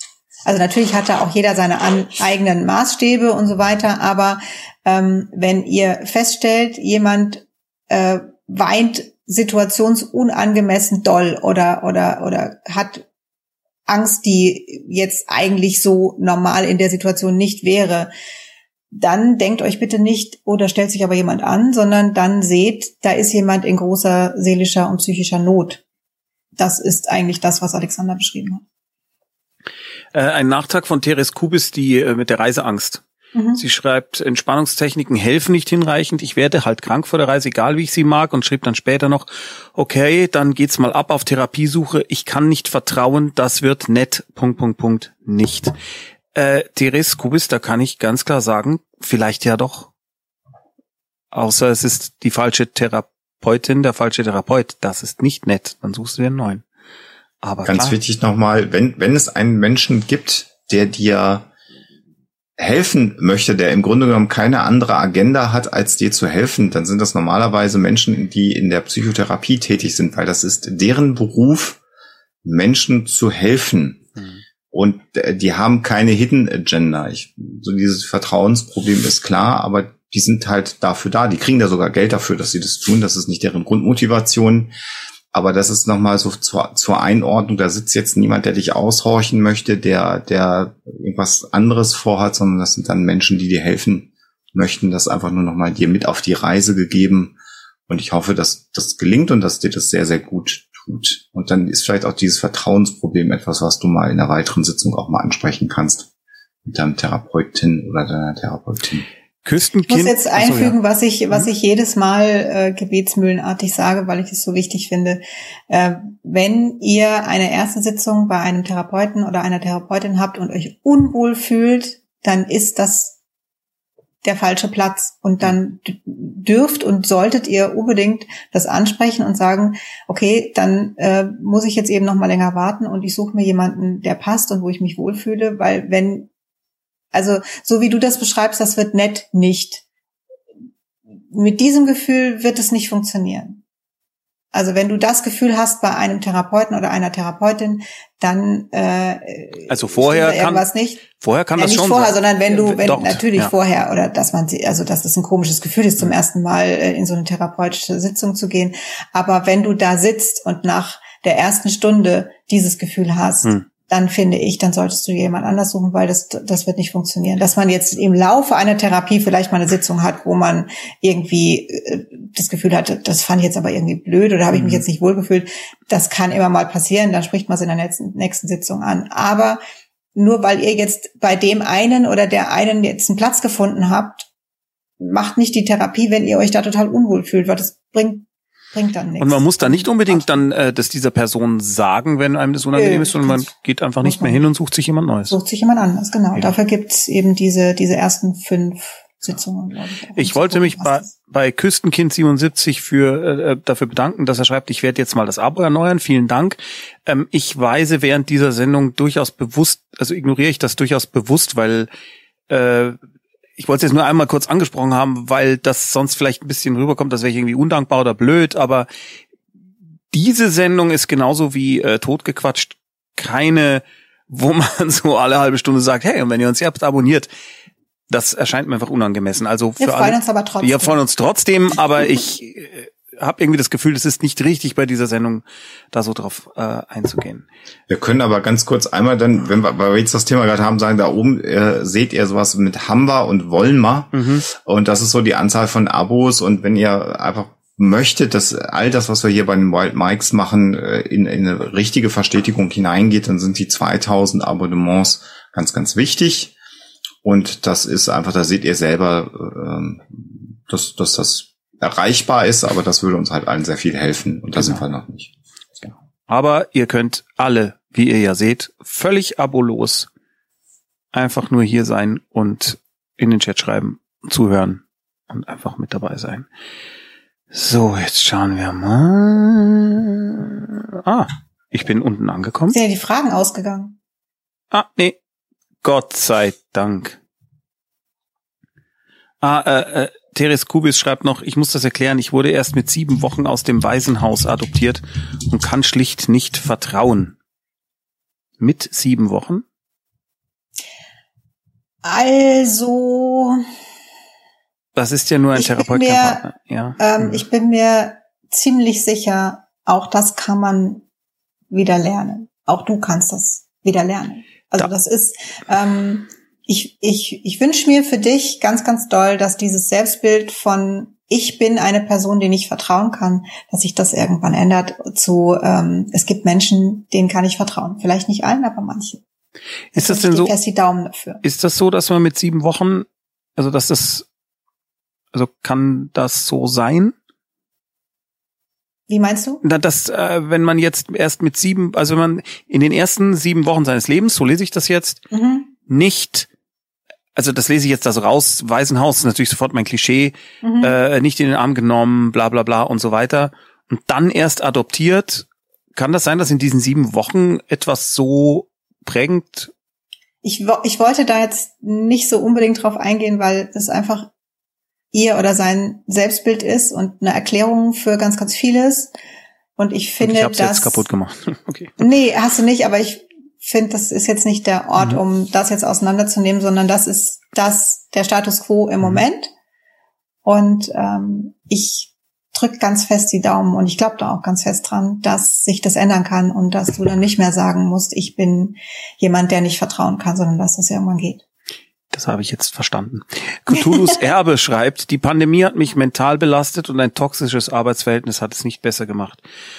Habe inzwischen den Job gewechselt und mir geht es besser über Yay. die Zeit, Super. Pandemie plus äh, toxischer Job, haben mir verschiedene Leute geholfen. Ich möchte Ihnen dafür Danke sagen. Äh, äh, ich möchte Ihnen dafür danken, also Ihnen klein, nicht jetzt uns persönlich, was mir Ihre supportive Grundhaltung bedeutet hat. Das Problem, ich bin kein emotionaler Mensch und tue mich damit schwer, sowas anzusprechen. Also sich zu bedanken. Habt ihr da Tipps, wie ich das bei den Personen ansprechen kann? Hm. Wie wäre es denn mit was schreiben, wenn Sprechen schwierig ist? Also das macht man ja, also das ist, das ist ja sowas Typisches mit diesen Beileidskarten zum Beispiel, ne? Wenn, wenn jemand gestorben ist, das, das hilft vielen, vielen Menschen zu sagen, okay, da weiß ich, was ich machen kann. Ich kaufe so eine Beileidskarte, schreibe vielleicht noch einen persönlichen Satz dazu und dann muss ich äh, mich nicht dem aussetzen und mit jemandem reden und weiß nicht, wie ich das sagen soll. Und ich finde, das ist völlig legitim, wenn du das Gefühl hast, ich mir ist es auch unangenehm und ich möchte diese Situation gar nicht haben und ich weiß nicht, wie ich da anfangen soll, dann ähm, schreib entweder eine Karte oder schreib einen Brief oder schreib von mir aus eine SMS oder eine E-Mail oder irgendwas. Also eigentlich geht's dir ja darum, dich zu bedanken und das zu auszudrücken und vielleicht ist das auf dem schriftlichen Wege einfacher. Ähm, keine Ahnung, also ist das denn gesichert, dass vielleicht, also ich, hm? das naja, wenn ich jetzt, ich kann ja immer nur von mir ausgehen. Ich glaube, ich wüsste das dann. Ich, also ich will nur nicht, da, da, naja, dass das jetzt so ist wie, die erwarten bestimmt, dass ich mich bedanke. Und äh, das kann gut mhm. sein, dass die das vielleicht gar nicht erwarten. Klang jetzt für mich nicht so, sondern also okay, für, sondern also nach einem eigenen Gefühl. Als, einem eigenen. Als, ja. Okay. Weil das muss nicht zwangsläufig sein, dass die jetzt darauf warten, sondern das, das zeigt, dass Tommy selten den innerlichen Drang hat, sich bei Menschen zu bedanken, weil er alles alleine erreicht hat. Narzissmus, hatten das Thema zum Beispiel. Nein, nein, also ich habe es auch nicht so gehört, aber es ist ein wichtiger Aspekt, Tommy, mhm. natürlich, dass gute Freunde das wissen, aber trotzdem kann ich auch den Impuls verstehen, Danke sagen zu wollen ähm, und sehe das dann aber alles genauso wie äh, Sophia das sagt. Also dann schreibst, dann pff, nimm eine Sprachnachricht im Zweifelsfall auch, wenn du wenn du das möchtest, was dir gut tut und ähm, mitunter ist tatsächlich so eine alte Form tatsächlich einen kleinen Brief schreiben. Der muss ja auch nicht lang sein. Also wenn jetzt sagst, um Gottes Willen, was soll ich denn denn schreiben? Zu sagen, du hast mir in einer sehr schwierigen Situation geholfen. Dafür bin ich dir sehr dankbar, dass du mich unterstützt hast. Äh, da freut sich, ob man das erwartet, ob das sein muss oder nicht, ist nicht das Ding. Aber du hast es dann gesagt, weil es dir wichtig war. Und die Leute, die so eine Nachricht von dir bekommen, werden sich da in jedem Fall drüber freuen, weil das eine Wertschätzung ist. Und ich finde, wir können unserer Gesellschaft, wenn sie denn angebracht ist, durchaus immer etwas wertschätzender sein, als wir das manchmal inzwischen sind. Insofern finde ich den Gedanken schön. Und also, also ich würd, auch bin auch schwer dafür, hm. sich äh, gerne auch äh, insbesondere dann zu bedanken, wenn es nicht erwartet wird. Mhm. Und äh, lieber sich ein paar Mal zu häufig äh, zu bedanken oder jemand anderem was Nettes zu sagen oder ein Kompliment zu machen, das, da kann man eigentlich, das kann man eigentlich nicht zu viel machen. Und nur for the record, Tommy sagt sehr oft Danke für ja, sehr viel. Vielen Dank. Nicht, dass jetzt was Falsches Danke. hängen bleibt. Danke, vielen Dank. Danke sehr. Äh, ich wollte noch anmerken, dass es ja, nicht zwangsläufig sein muss, dass man auch viel schreiben muss, dass ein Blumenstrauß mit äh, Danke für deine Hilfe vollkommen ausreicht, denn ich gehe mal davon aus, die Leute werden dann schon wissen, was damit gemeint ist. Oder ein mittelgroßes Lego-Set, die Anschrift steht. Zum Beispiel.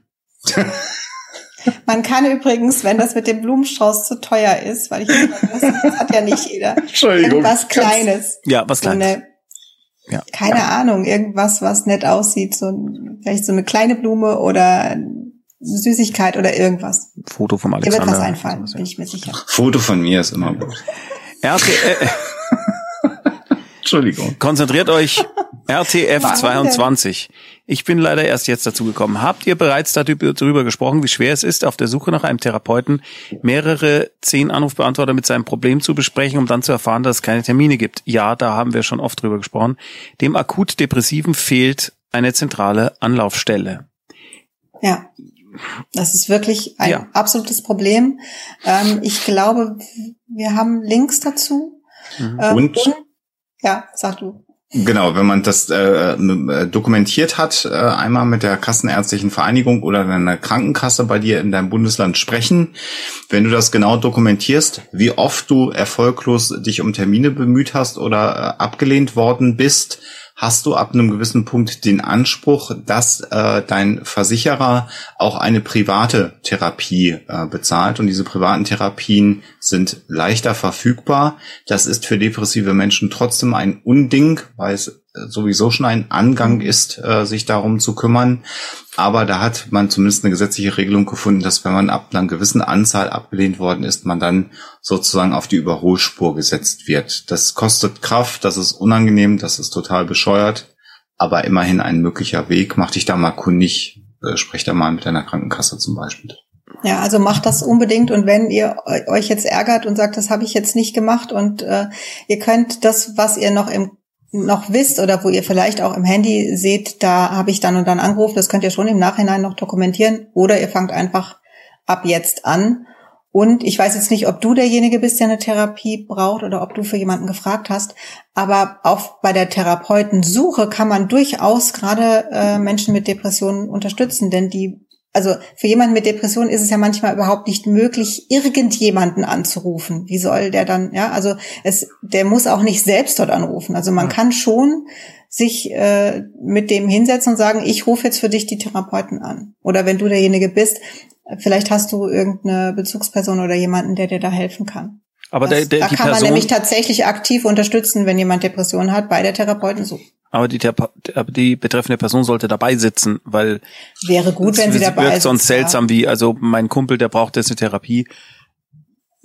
Also ich würde als Therapeut das jetzt nicht so seltsam finden, ehrlich okay, gesagt. Gut. Aber natürlich macht es Sinn, wenn derjenige daneben sitzt. Das würde, das ist jetzt auch nicht der Punkt, der so stressig ist. Okay. Aber ich meine nur, da kann man Menschen mit Depressionen tatsächlich unterstützen, indem man ihnen genau das abnimmt, was ihnen so wahnsinnig schwerfällt. Ich komme mal zur nächsten Frage. Maxillenator.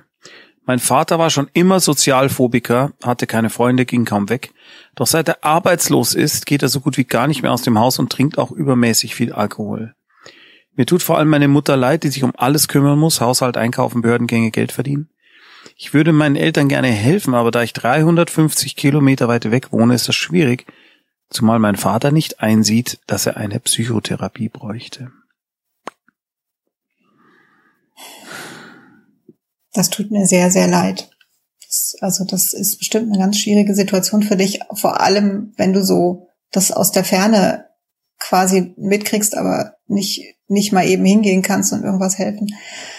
Also jemanden, der keine Therapie machen möchte, kriegt man in der Regel nur schwer bis gar nicht dazu, eine zu machen. Und vielleicht, also wenn ihr schon mit deinem Vater gesprochen habt und da einfach das aussichtslos ist, ähm, vielleicht mal schauen, ob deine Mutter irgendeine Art von Unterstützung haben kann und öfter mal sich eine Auszeit nehmen. Und vor allem, das, das ist so ein bisschen das, was ich meinte mit äh, ihm nicht helfen, den falschen Weg weiterzugehen, wird ihm zumindest keinen Alkohol besorgen, wenn das irgendwie machbar ist für deine Mutter. Das wäre so ein erster Schritt. Aber das sagt sich jetzt leicht. Ich kann überhaupt nicht einschätzen, ob dein Vater womöglich gewalttätig ist. Ich möchte es nicht unterstellen, aber äh, insofern ist es dann äh, vielleicht auch nicht so leicht zu sagen, äh, dann kauft dem doch einfach keinen Alkohol mehr. Das weiß ich nicht. Dann sollte aber, sie aber nicht da bleiben. Wenn das so wäre. Auch das sagt sich dann so einfach, aber. Äh, das ist gesagt, nicht einfach, das ist klar, aber ja, ja. Äh, einfach nur um es mal gesagt zu haben, ja. wenn Gewalt im Spiel ist. Was du also alles, was Sophia sagt und vielleicht noch so als Ratschlag, dass du vielleicht deiner Mutter nochmal mit auf den Weg gibst, wenn sie da die Option zu hat, mal äh, vielleicht bei der Telefonseelsorge anzurufen. Das ist ja auch anonym. Da, da kann man sich das erstmal einmal von der von der äh, Seele sprechen. Ähm, und ähm, es gibt natürlich auch Selbsthilfegruppen oder Anknüpfungspunkte für sogenannte Co-Abhängige Angehörige von Suchterkrankten, die ja dann natürlich auch unter dieser äh, Erkrankung mitleiden, ähm, dass man da vielleicht mal mit deiner Mutter, wenn du da die Möglichkeit hast, mit ihr sozusagen ungestört und unter vier Augen zu sprechen, so dass sie zumindest da, wo sie wohnt, eine gewisse Form von Unterstützung hat und auch jemanden hat, mit dem sie sprechen kann. Und das kann weitere Dinge eventuell anstoßen. Vorausgesetzt, die Mutter sieht das alles auch so wie du. Also das, das ist richtig. Natürlich. Das ist ja ja klar. Ja, wenn das du jetzt selber einfach nur sagst, was kann ich denn machen, aber die Mutter das so nicht sieht, dann ist es sehr sehr schwierig, ja. Aber das wissen wir alles nicht. Nee, wir können ja immer nur Dinge ansprechen. Vielleicht ist da was dann für dich dabei und leid tut's mir auch und ich drücke die Daumen, dass sich da irgendwas zum Besseren für alle Beteiligten übrigens mhm. äh, wandelt. Ja. Der Bert van Burg 2 schreibt, wie normal ist es, wenn man sich mit den Kindern überfordert fühlt. Geht mir und meiner Frau gerade so. Es gibt an und an Momente, wo ich einfach davonlaufen möchte, aber ich liebe die beiden und nichts kann passieren, dass es völlig eskaliert. Aber dieses Gefühl der Überforderung macht mir manchmal Angst. Er schreibt noch, Kids sind sieben und elf, ich bin Stief, der Vater der Kinder ist verstorben. Das ist völlig normal. So. Und es tut mir total leid, dass du sowas fragen musst, weil ich mir so sehr wünsche, dass, dass es normal ist, auch darüber zu sprechen und dass nicht Eltern wie du in dieser schlimmen Überforderungssituation sich auch noch zu all dem Gedanken dazu machen müssen, ob mit ihnen irgendwas nicht stimmt oder sonst irgendwas. Nein, es ist normal. Und ich würde behaupten, die meisten Eltern kennen diesen, dieses Gefühl und diesen Zustand. Es spricht nur keiner drüber. Hm. Und ich äh, weiß jetzt nicht, wie, wie dramatisch das bei euch ist. Also es gibt natürlich auch da immer die Möglichkeit, vielleicht bei einer Beratungsstelle mal zu fragen oder, oder, ähm, aber vielleicht ist es auch so, dass ihr wisst, das ist jetzt eine, eine bestimmte Zeit und man muss sich da nicht jedes Mal Hilfe suchen, wenn solche Situationen äh, schwierig sind und man sich überfordert fühlt. Dass, äh, wenn das dann auch wieder weggeht, dann ist es kein Problem. Aber wenn das ein Zustand ist, in dem ihr euch so dauerhaft befindet, dann holt euch Hilfe, denn sich Hilfe holen ist heldenhaft. Das kann ich auch nicht oft genug sagen. Und es ist kein Zeichen von Schwäche, sich Hilfe zu holen bei der Erziehung, sondern es ist heldenhaft und ein Zeichen von Stärke und ein Zeichen davon, dass ihr eure Kinder liebt. Wo holt man sich denn Hilfe bei sowas? Also gibt's, also Jugendamt hat auf jeden Fall alle Adressen. Ich weiß, Jugendamt klingt jetzt immer so, da will keiner hin. Aber es gibt in jeder Stadt eigentlich Erziehungsberatungsstellen, die sind entweder von der katholischen Kirche, also von der Caritas oder von der evangelischen Kirche oder städtische Erziehungsberatungsstellen, die sind auch alle kostenlos. Also da müsst ihr nichts bezahlen, sondern also man kann was bezahlen, wenn man möchte oder wenn man kann, aber man muss nicht. Ähm, Pro Familia gibt's auch in, in vielen mhm. Städten. Also wenn, wenn ihr da bei Beratungsstelle äh, guckt, da findet man eigentlich, also das kann ich mir nicht vorstellen, dass da nichts ist in eurem Bereich. Auch da, ne, guckt, ob jemand passt. Wenn da einer von den Beratern irgendwas sagt, wo ihr sagt, da können wir jetzt überhaupt nichts mit anfangen, ähm, dann kann man da auch nochmal den Berater wechseln. Aber macht das ruhig. Alexander? Und es gibt auch, ja, also, also alles, alles, alles das. Und im Zweifelsfall kann man natürlich auch mal überlegen, ob man mal eine, eine Kur mit den Kindern macht, dass man mal rauskommt. Auch solche Dinge sind ja möglich, dass man, also dass vielleicht die Mutter mal mit den Kindern Kuren geht oder ähm, vielleicht auch du, je nachdem wie die Konstellation ist. Das sind ja auch Dinge, die möglich sind, die dann ähm, sehr hilfreich sind. Also ich kenne einige aus meinem Freundes- und Bekanntenkreis, die mal zu so einer, in dem Fall war es eine Mutter-Kind-Kur äh, gegangen sind und das waren jetzt auch keine Rabeneltern, die ihr Leben nicht in den Griff gekriegt haben, sondern das waren Menschen, die einfach gesagt haben, das ist sehr stressig. Dann sind die auch mal aus dem beruflichen Kontext rausgekommen und äh, das hat den Kindern super gefallen, weil die unter äh, meist gleich alten Kindern dann auch sind. Da gibt es ein äh, Angebot, wo die Kinder sich austoben können und so Dinge wie Entspannungstechniken werden da vermittelt und das eigentlich haben da immer alle von profitiert. Warum hast du ich gelacht? Ich muss was einwerfen, ja. Nicht gut? Ich weiß, nee, doch, doch, auf jeden Fall. Also es gibt ganz viele positive Beispiele für ähm, eine Kur tut gut. Ich musste lachen, weil äh, du gesagt hast, ja, und es ist für Kinder ja auch toll, da sind dann andere Kinder im gleichen Alter, weil es halt nun mal auch diese Kinder gibt, die das nicht mögen mit anderen ah, Kindern okay, und für die das ganz, recht. ganz schwierig ist. Ich weiß, dass du das nicht so gemeint hast und die meisten Kinder finden es ja auch gut, aber es gibt eben auch die, die es nicht gut ich finden. Ich hätte es zum Kotzen gefunden. Und, ich hätte nur ja, weggewollt. Und es also deswegen kann man das nicht so sagen. Ich finde es immer ganz schlimm, wenn, wenn Eltern sagen, der, geh, geh doch mal da hier drüben zu den Kindern, die sind so alt wie du. Das sind auch Kinder. Das, das reicht ja dann Kinder. schon. Also das liegt aber daran, dass ich auch eins von den Kindern war, die das ganz, ganz schrecklich fanden und ich wollte einfach nur meine Ruhe oder mit, mit Kindern spielen, die ich kannte. Ich fand es schrecklich, diese, diese großen Gruppen von Kindern, wo sich dann andere einfach reingestürzt haben und sich total gefreut haben. Und für mich war das die absolute Hölle. Ich hätte das auch gerne gekonnt, das möchte ich an der Stelle schon auch mal sagen. Ja, Manchmal ich hätte ich das wirklich gerne gekonnt. Ich habe es irgendwie wundert, aber das ging bei mir ja. einfach nicht. Also das, das möchte ich nur zu bedenken geben, wenn Guter man, Hinweis. Äh, wenn man eine, eine Kur beantragt, dass es zumindest die Möglichkeit für die Kinder geben muss, nicht da mitzumachen, wenn es ihrem Naturell nicht entspricht und für die Kinder schwierig ist. Also dass man da auch ein bisschen danach guckt. Guter Hinweis. Olsome Ovo. Eine Frage aus einem ganz anderen Feld, finde ich gar nicht übrigens.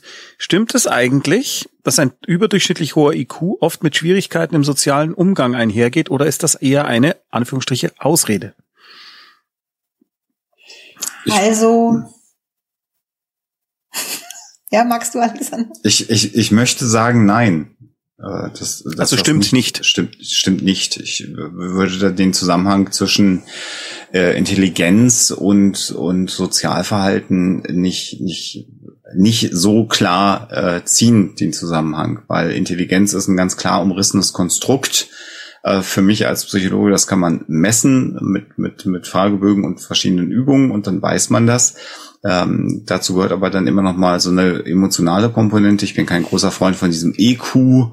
Konstrukt, das ist mir viel zu weich und, und zu schwurbelig und da hat jeder auch ein anderes Verhältnis zu, aber es gibt natürlich eine soziale äh, Komponente, das haben wir gerade bei den Kindern ja besprochen, also es gibt halt äh, Kinder, die haben da keinen Bock drauf, es gibt auch Menschen, die haben nicht so Bock auf andere Menschen, aber das muss nicht an den IQ gekoppelt sein, meiner Meinung nach und mein, meinen Kenntnissen nach muss das nicht zusammenhängen. Also was sein kann, ist, und das ist wahrscheinlich das, was du vielleicht meinst oder, oder was du erfahren hast, wenn Kinder extrem hochbegabt sind, dann ähm, sind die anders als die Gleichaltrigen. Und dann werden die auch oft von den Gleichaltrigen als äh, seltsam wahrgenommen, als merkwürdig oder, oder vielleicht auch als Streber oder irgendwie Spaßbremsen oder sonst irgendwas. Die haben dann auch oft andere Interessen und ähm, da ist es tatsächlich schwierig, das soziale Miteinander zu finden. Deswegen ist es manchmal für extrem hochbegabte Kinder ein Segen, wenn die dann auf ein entsprechendes Internat kommen und endlich äh, mit den Gleichaltrigen so interagieren können, wie es ihnen auch entspricht. Also vermutlich ist das gemeint. Und es ist ähm, für hochbegabte, also ich, ich rede von wirklich hochbegabten Kindern, wo es Kindern einfach notwendig ist. Kinder stand ja gar nicht in der Frage, ne? genau, aber wo es notwendig ja. ist, eine, also ein oder zwei Klassen zu überspringen, weil das sonst einfach nicht funktioniert in dem Schulsystem. Das ist schon nicht so einfach vom Sozialen her. Und wenn man die nicht unterstützt und dann zum Beispiel auch den anderen Kindern in der Klasse das vielleicht erklärt, warum da jetzt einer zwei Jahre jünger ist und also solche Sachen, dann kann es schon tatsächlich zu Schwierigkeiten führen und das merkt man dann später schon auch. Also ich würde sagen, es ist ein, es ist natürlich nicht an den IQ gekoppelt, aber an die äußeren Umstände, die manchmal nicht optimal sind, wenn ein Kind extrem hochbegabt ist. Und bei Erwachsenen? Also wenn jetzt ein ja, die hatten ja eine, die hatten ja eine Kindheit, die dann entsprechend war. Okay. Also ja, aber grundsätzlich würde ich auch sagen, das kann man nicht so sagen. Ich glaube aber, dass es ähm, gehäuft auftritt, dass eben ähm, Kinder mit einem sehr hohen IQ einfach in ihrer Kindheit äh, Schwierigkeiten im sozialen Umgang mit den anderen Kindern mhm. haben. Okay. Äh, Weed Cobra hat sich nochmal gemeldet. Das war der, wo wir nicht wussten, was sein Problem war, äh, als er klein war äh, wo siehst ich konnte dann diesen das nicht mehr machen. Ja. Er schrieb, ich habe knapp äh, und abstrakt geschrieben, weil ich nicht so viel Zeit einnehmen wollte. Nein, nein, schreib lieber ein bisschen ausführlicher, das ist alles okay. Ich habe früher Sport gemacht und war auf einem sehr hohen Niveau. Dieser Sport wurde mir mit 14 nicht mehr ermöglicht von meinen Eltern wegen einem Streit. Ah. Triggert mich. Ich atme. Ich selbst konnte mir das nicht leisten, das ist ja logisch. Dabei wurde damals vom Trainer und Bundeskader angesetzt, mich dringend auf ein Sportinternat zu schicken. Das ist sehr, sehr traurig und sehr, sehr schade. Ja. Und dennoch mein, meine Bitte an dich, lass dieses schlimme Ereignis in deiner Vergangenheit nicht jetzt äh, deine Zukunft versauen. Mhm. Und aber ich glaube, da brauchst du einfach jemanden, mit dem du da auch ausführlich drüber sprechen kannst und wo man nochmal gucken kann, was sind denn genau die Punkte, die schwierig waren. Das ist ja, das sind ja mehrere Punkte. Also das nicht machen zu können, aber auch, dass deine Eltern dich da nicht unterstützt haben und du dich da alleine gelassen gefühlt hast und und und. Also da ist ja, ist ja eine Menge und das war auch wirklich ein, finde ich, ein wirklich traumatisches Erlebnis. Ja. Aber du kannst es nicht mehr ändern aber du kannst jetzt was machen und schauen, dass es, dass es in Zukunft dir besser geht und du nicht mehr so belastet davon bist. Da drücke ich die Daumen. Alexander, magst du noch was ergänzen? Nee. Alles genau so und dass äh, es mir sehr leid tut. Ja, das ist wirklich dramatisch, wenn sowas passiert. Mhm. Ja. Jette HB, nehme ich an, spricht man es aus. Ich bin trans und habe online jemanden kennengelernt, der, glaube ich, nicht einschätzen kann, welche soziale Beeinträchtigung eine Beziehung mit mir bedeuten könnte. Ich habe Angst, diese Person einer Belastung auszusetzen, die vorher nicht einschätzbar ist. Deswegen habe ich Angst vor einem Date. Ich will nicht, dass die Person durch Dritte verletzt wird. Wie gehe ich am besten damit um? Sprich's an und lass die Person selbst entscheiden. Hm. Das ist auch genau mein Impuls. Genauso äh, vor dem genau ersten genau Date besprechen, wenn der Mensch sagt, das nehme ich in Kauf, das möchte ich gerne, ich mhm. würde dich gerne kennenlernen oder treffen oder mit dir was unternehmen, dann hast du alles getan, um diesen Menschen in Schutz zu nehmen und dann kann er dich vielleicht überraschen und das alles gar nicht so schlimm finden. Ich wüsste bei all diesen Sachen, ich merke das jetzt gerade, ich wüsste immer so gerne, wie das ausgeht. Das ist ein bisschen schade. Also manchmal kriegen wir eine Rückmeldung, aber äh, nicht oft. Ja. Und gerade da, äh, ich, ja, kann ich jetzt auch wieder nur Daumen drücken und äh, dir wünschen, dass das gut ausgeht, aber lass den, lass den selbst entscheiden.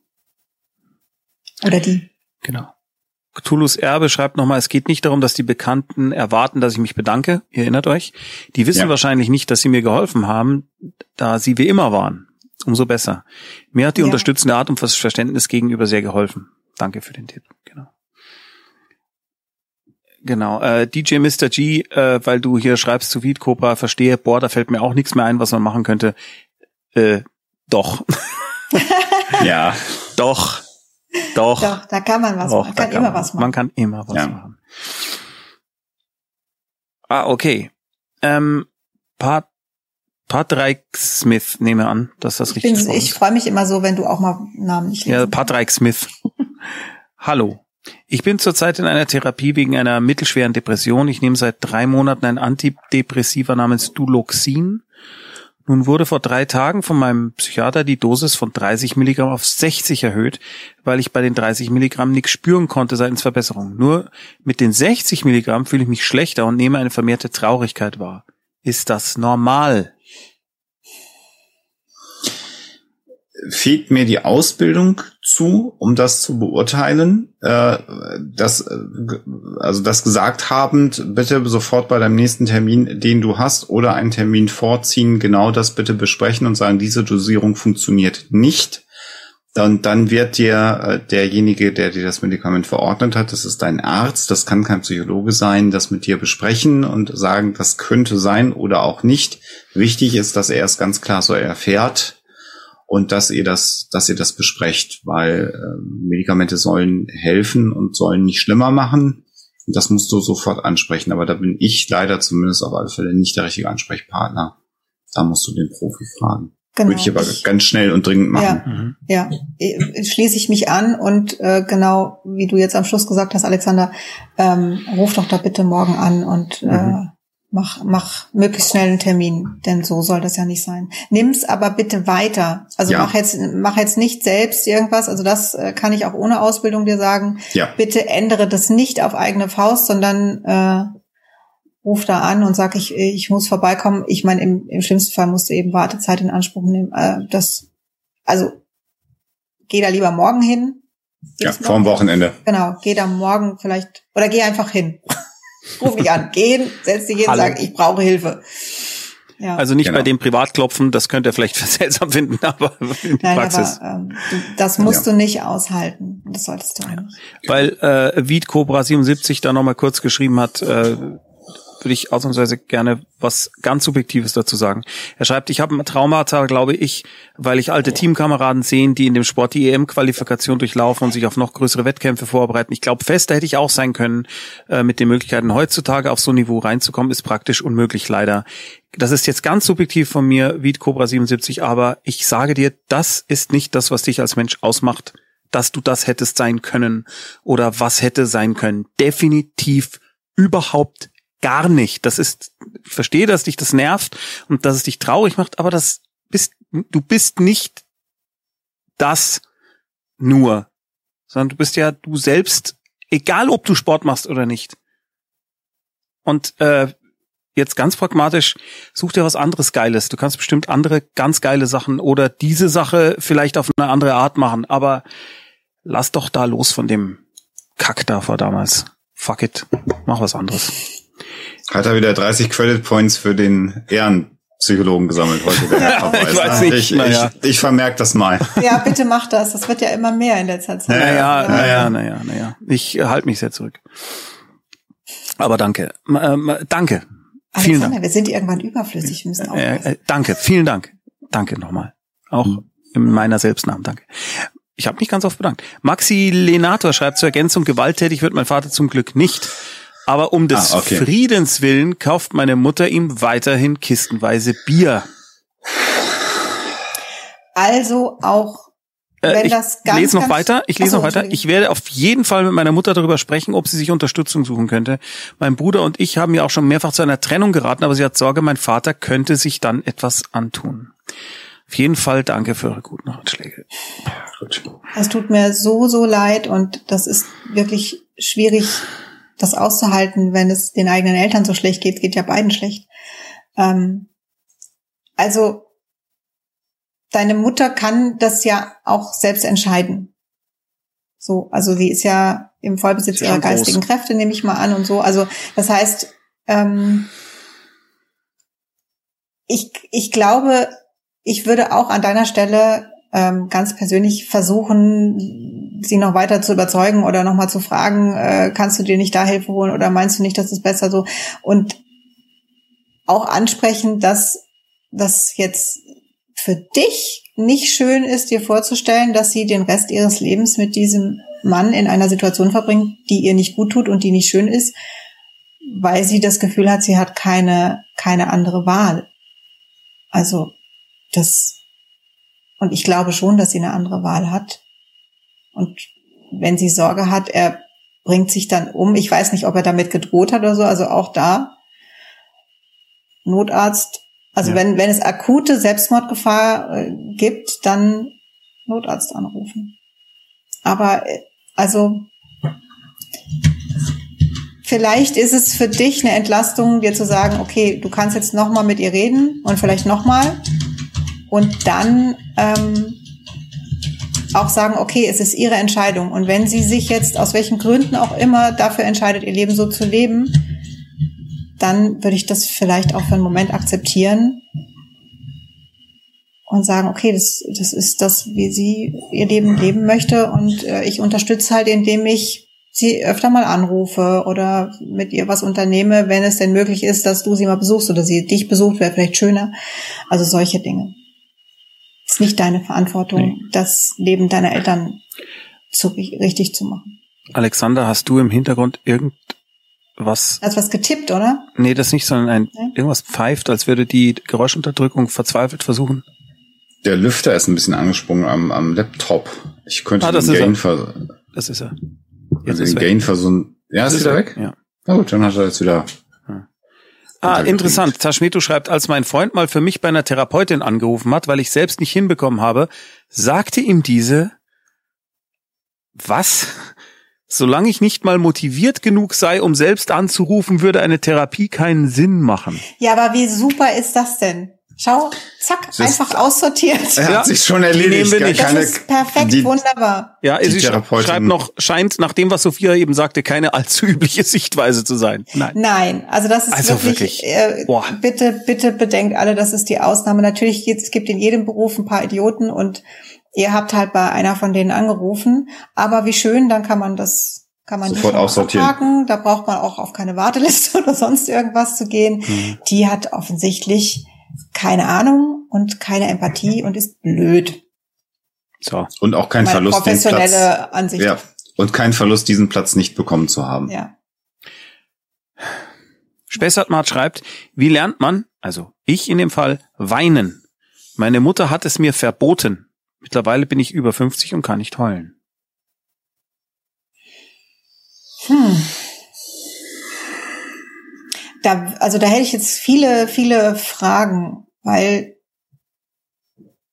also ich, äh, da, nur weil deine Mutter es dir verboten hat, ist es dir mit 50 immer noch nicht möglich. Ich weiß nicht, bist du dir sicher, dass das der Grund ist. Und ich weiß jetzt auch nicht, was du alles schon versucht hast. Es, also, Vielleicht gibt es auch Menschen, die einfach nicht weinen. Vielleicht ist das auch nicht schlimm. Also ich wollte erst, ich genau, ich das der erste, ich bin auch jemand, der nicht so viel geweint hat in seinem Leben. Ich auch nicht. Äh, es gibt Situationen, da ist das so. Ähm, insofern es, das ist eine höchst individuelle Geschichte. Mir wäre wichtiger, ob du ähm, äh, an, an Gefühlen wie Trauer, Traurigkeit, ähm, äh, ob du die spüren kannst, ob du das dann wahrnehmen kannst, dass das so ist.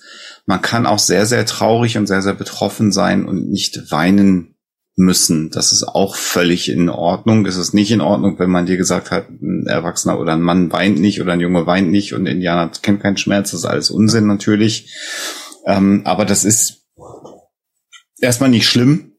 Wichtig ist nur, dass du oder wichtig wäre mir, dass du, dass du deine Emotionen oder deine Emotionen kennst, dass die nicht komplett unterdrückt sind und weinen lernen. äh, Vielleicht, Ja. keine Ahnung, vielleicht geht es ja. Vielleicht muss man es aber auch nicht. Also die, die Frage ist, ich, also ich höre einen Leidensdruck Mhm. heraus Ja, äh, aus deiner Frage. Klar, sonst hättest du sie ja nicht gestellt. Aber die, ich bin mir jetzt nicht sicher, ist es dein Leidensdruck, weil du, weil dir das fehlt oder weil du das, das Gefühl hast, ich kann sonst die Traurigkeit nicht richtig fühlen oder irgendwas in der Art? Ähm, oder ist es so ein von außen gemachter, dass du, dass du glaubst, man muss, man muss in bestimmten Situationen weinen. Also es gibt Menschen, na, da, da stirbt jetzt ein Familienangehöriger und die weinen dann nicht. Und auch das ist normal. Also ich bin, weißt du, vielleicht hat dir jemand in so einer Situation noch dazu eingeredet, äh, das ist aber falsch, nicht zu weinen. Mhm. Andererseits, ne, also Weinen verboten zu bekommen, das ist immer scheiße und vielleicht müsste da auch ein bisschen was aufgearbeitet werden. Nächste? Bin mir jetzt gerade, ich habe jetzt gerade das Gefühl, wir haben überhaupt nicht geholfen. Das tut mir Ja, total äh, leid. Aber vielleicht ist das jetzt eben einfach so. Manchmal wissen wir es auch nicht so richtig. Mir hat gerade noch jemand äh, eine Nachricht geschickt äh, und gesagt, dass als äh, jemand eine, einen Therapieplatz gesucht hat mit der Mutter gemeinsam und die hat angerufen, ähm, äh, auch schon volljährig, war es auch so, dass die meisten Therapeuten gesagt haben, das würde aber dann auch nur gehen, wenn die Person selber mit der äh, Therapeutin sprechen würde. Ähm, das kann vielleicht sein, äh, wenn es jetzt ein zweiter Fall ist. Ähm, ich glaube, die Situation ist aber entscheidend, dass man dann dabei ist. Also dass Mhm. dann vielleicht auch man dann, wenn, wenn der Therapeut sagt, ich möchte aber schon noch einmal gerne die potenzielle Patientin sprechen, dass man den Hörer weitergeben kann. Ähm, das ist eine Situation, die ich mir gut vorstellen kann, weil natürlich jemand, der für dich anruft, natürlich auch nicht dein, dein, dein inneres äh, Seelenleben natürlich komplett darlegen kann. Das würde ich jetzt akzeptieren, ist aber noch wahrscheinlich etwas anderes, als wenn man sagt, Ja. wenn die gar nicht selber anrufen, nehme ich sie gar nicht an, sondern dass man Ja. sagt, ich Nee. müsste dann Oder- schon noch mal mit der Person sprechen. Oder so Leute, weißt du, die so übergriffig sagen, ich rufe dich jetzt mal beim Therapeuten an, setz dich immer so schön hin. Ich, also ich Ja? glaube, es wäre eher das. Also, Mhm. also dieses eine mit der Motivation, das war eine blöde Kuh. Das Da ist doof. bleibe Genau. ich auch nicht von weg. Das, das, was du jetzt beschreibst, das kann natürlich sein, dass äh, der Therapeut oder die Therapeutin einfach sicher sein möchte, will der, also weiß derjenige, dass jetzt da Sowas. Gerade die Mutter anruft. Ich glaube, dass, dass vielleicht passiert das eher, wenn dann Eltern anrufen. Ja. Das, das kann ich mir vorstellen, dass das äh, sein kann, äh, dass Mütter da so ein bisschen übermotiviert oder auch Väter äh, anrufen und äh, derjenige weiß noch gar nicht, Ja. dass da für ihn ein Ja, na, der Michi, der sitzt da, der sitzt Das wirklich da. Der sitzt da. Ja, hallo, ich sitze hier. Das hat er gerade gesagt. Ja, so.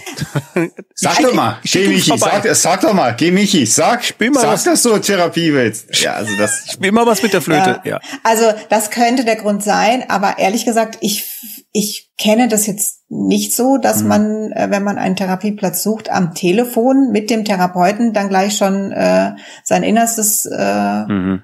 da stundenlang von sich geben muss. Also eigentlich nicht. Also eigentlich Mhm. reicht das schon aus, wenn derjenige dann selbst sagt, ja, das stimmt, ich möchte gerne eine Therapie machen. Vielleicht ist es irgendwie das. Kann sein. Gerade die nächste, gerade die nächste Nachricht bekommen, dann haben wir das Thema auch abgewickelt. Es war, es war, es war genauso, dass dann, wenn der Hörer einmal rübergebracht hat, ja, das so. stimmt alles, ich möchte das, ich habe ein bisschen Angst vorm Telefonieren Okay. und vor fremden Leuten, dann haben die gesagt, das ist in Ordnung. Aber Ja, so eine Willenserklärung muss dann zumindest mal spürbar Das sein. kann jetzt ich aber bin ich beruhigt, das ist ja auch in Ordnung. Und äh, jetzt bin ich froh, dass wir nicht äh, den zweiten Therapeuten haben, der sich dämlich benimmt, sondern das ist, das ist eine normale äh, Reaktion und die ist auch okay. Harlem 42 schreibt, wie kann ich damit umgehen, dass ich, wenn ich Nachrichten schreibe, immer wie ein Kaninchen auf meinen Messenger starte, äh, starre und darauf warte, dass die Person antwortet, egal ob privat oder beruflich.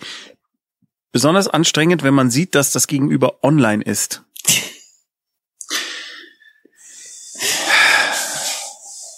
Magst du, Alexander? Ah, das ist, das ist so schwierig zu beantworten. Das, das, was da, äh, kann ich alles nachvollziehen. Äh, Du musst einfach da versuchen, einen Perspektivwechsel hinzunehmen. Äh, Ich habe dann auch mal Menschen erklärt, die mir das dann gegenüber auch geäußert haben, die gesagt haben, warum hast du mir denn nicht geantwortet? Ich habe doch gesehen, dass du online warst. Egal welcher, welches Social Media System, welcher Messenger es ist. Und ich glaube mir, ich bin in nahezu allen Messenger-Systemen rund um die Uhr. Äh, es gibt einfach Situationen, wo man da ist, weil die Tabs offen ist. Und dann ist man da aber auch nicht wirklich. Und ähm, das ist, ähm, man muss immer noch mal den Perspektivwechsel vornehmen und man muss sich dann noch in dem Moment sagen, das ist keine Minderwertschätzung meiner Person, selbst wenn das Lämpchen grün leuchtet und ich nicht sofort eine Antwort bekomme, sondern es gibt tausend andere Gründe. Ähm, bei, äh, ich sag mal, bei einem äh, bekannten ähm, Musiker, Comedian, äh, Autor zum Beispiel, gibt es dann häufig einfach so einen Satz, bin jetzt mal weg, muss schlafen, muss jetzt arbeiten oder was auch immer. Oder umgedreht mache ich das auch, gerade wenn ich mit äh, Geh Freunden schippen, dann auch kommt dann. Ge- geschippen, genau, oder äh, wenn ich mit Freunden das mache und ich weiß, ich bin jetzt eine Stunde nicht äh, mehr am Antworten, äh, habe ich mir angewöhnt zu schreiben, ich bin jetzt mal weg, ich habe eine Videokonferenz oder sonst irgendwas, einfach weil ich dem Gegenüber das spiegel, weil ich dann schon wieder die die Gegenseite mir vorstelle, warum antwortet der denn jetzt mit einmal nicht Ja, mehr, vor habe allem ich bei was so Falsches wahnsinnig, geschrieben. bei so wahnsinnig wichtigen äh, Sachen wie einfach nur einen blöden Witz, wo man sich dann äh, Da mache ich es auch nicht. ja genau Da, da, da, da darf der andere gerne fangen. Aber das ist einfach nur der Punkt. Ähm, wir sind es einfach gewöhnt, sofort eine Antwort zu bekommen, aber es darf keine Anspruchshaltung werden. Und da musst du, finde ich, so schrecklich wie das ist, äh, immer denken, die wollen jetzt nichts Böses von mir, weil sie nicht antworten, sondern die Realität ist äh, gerade eine andere.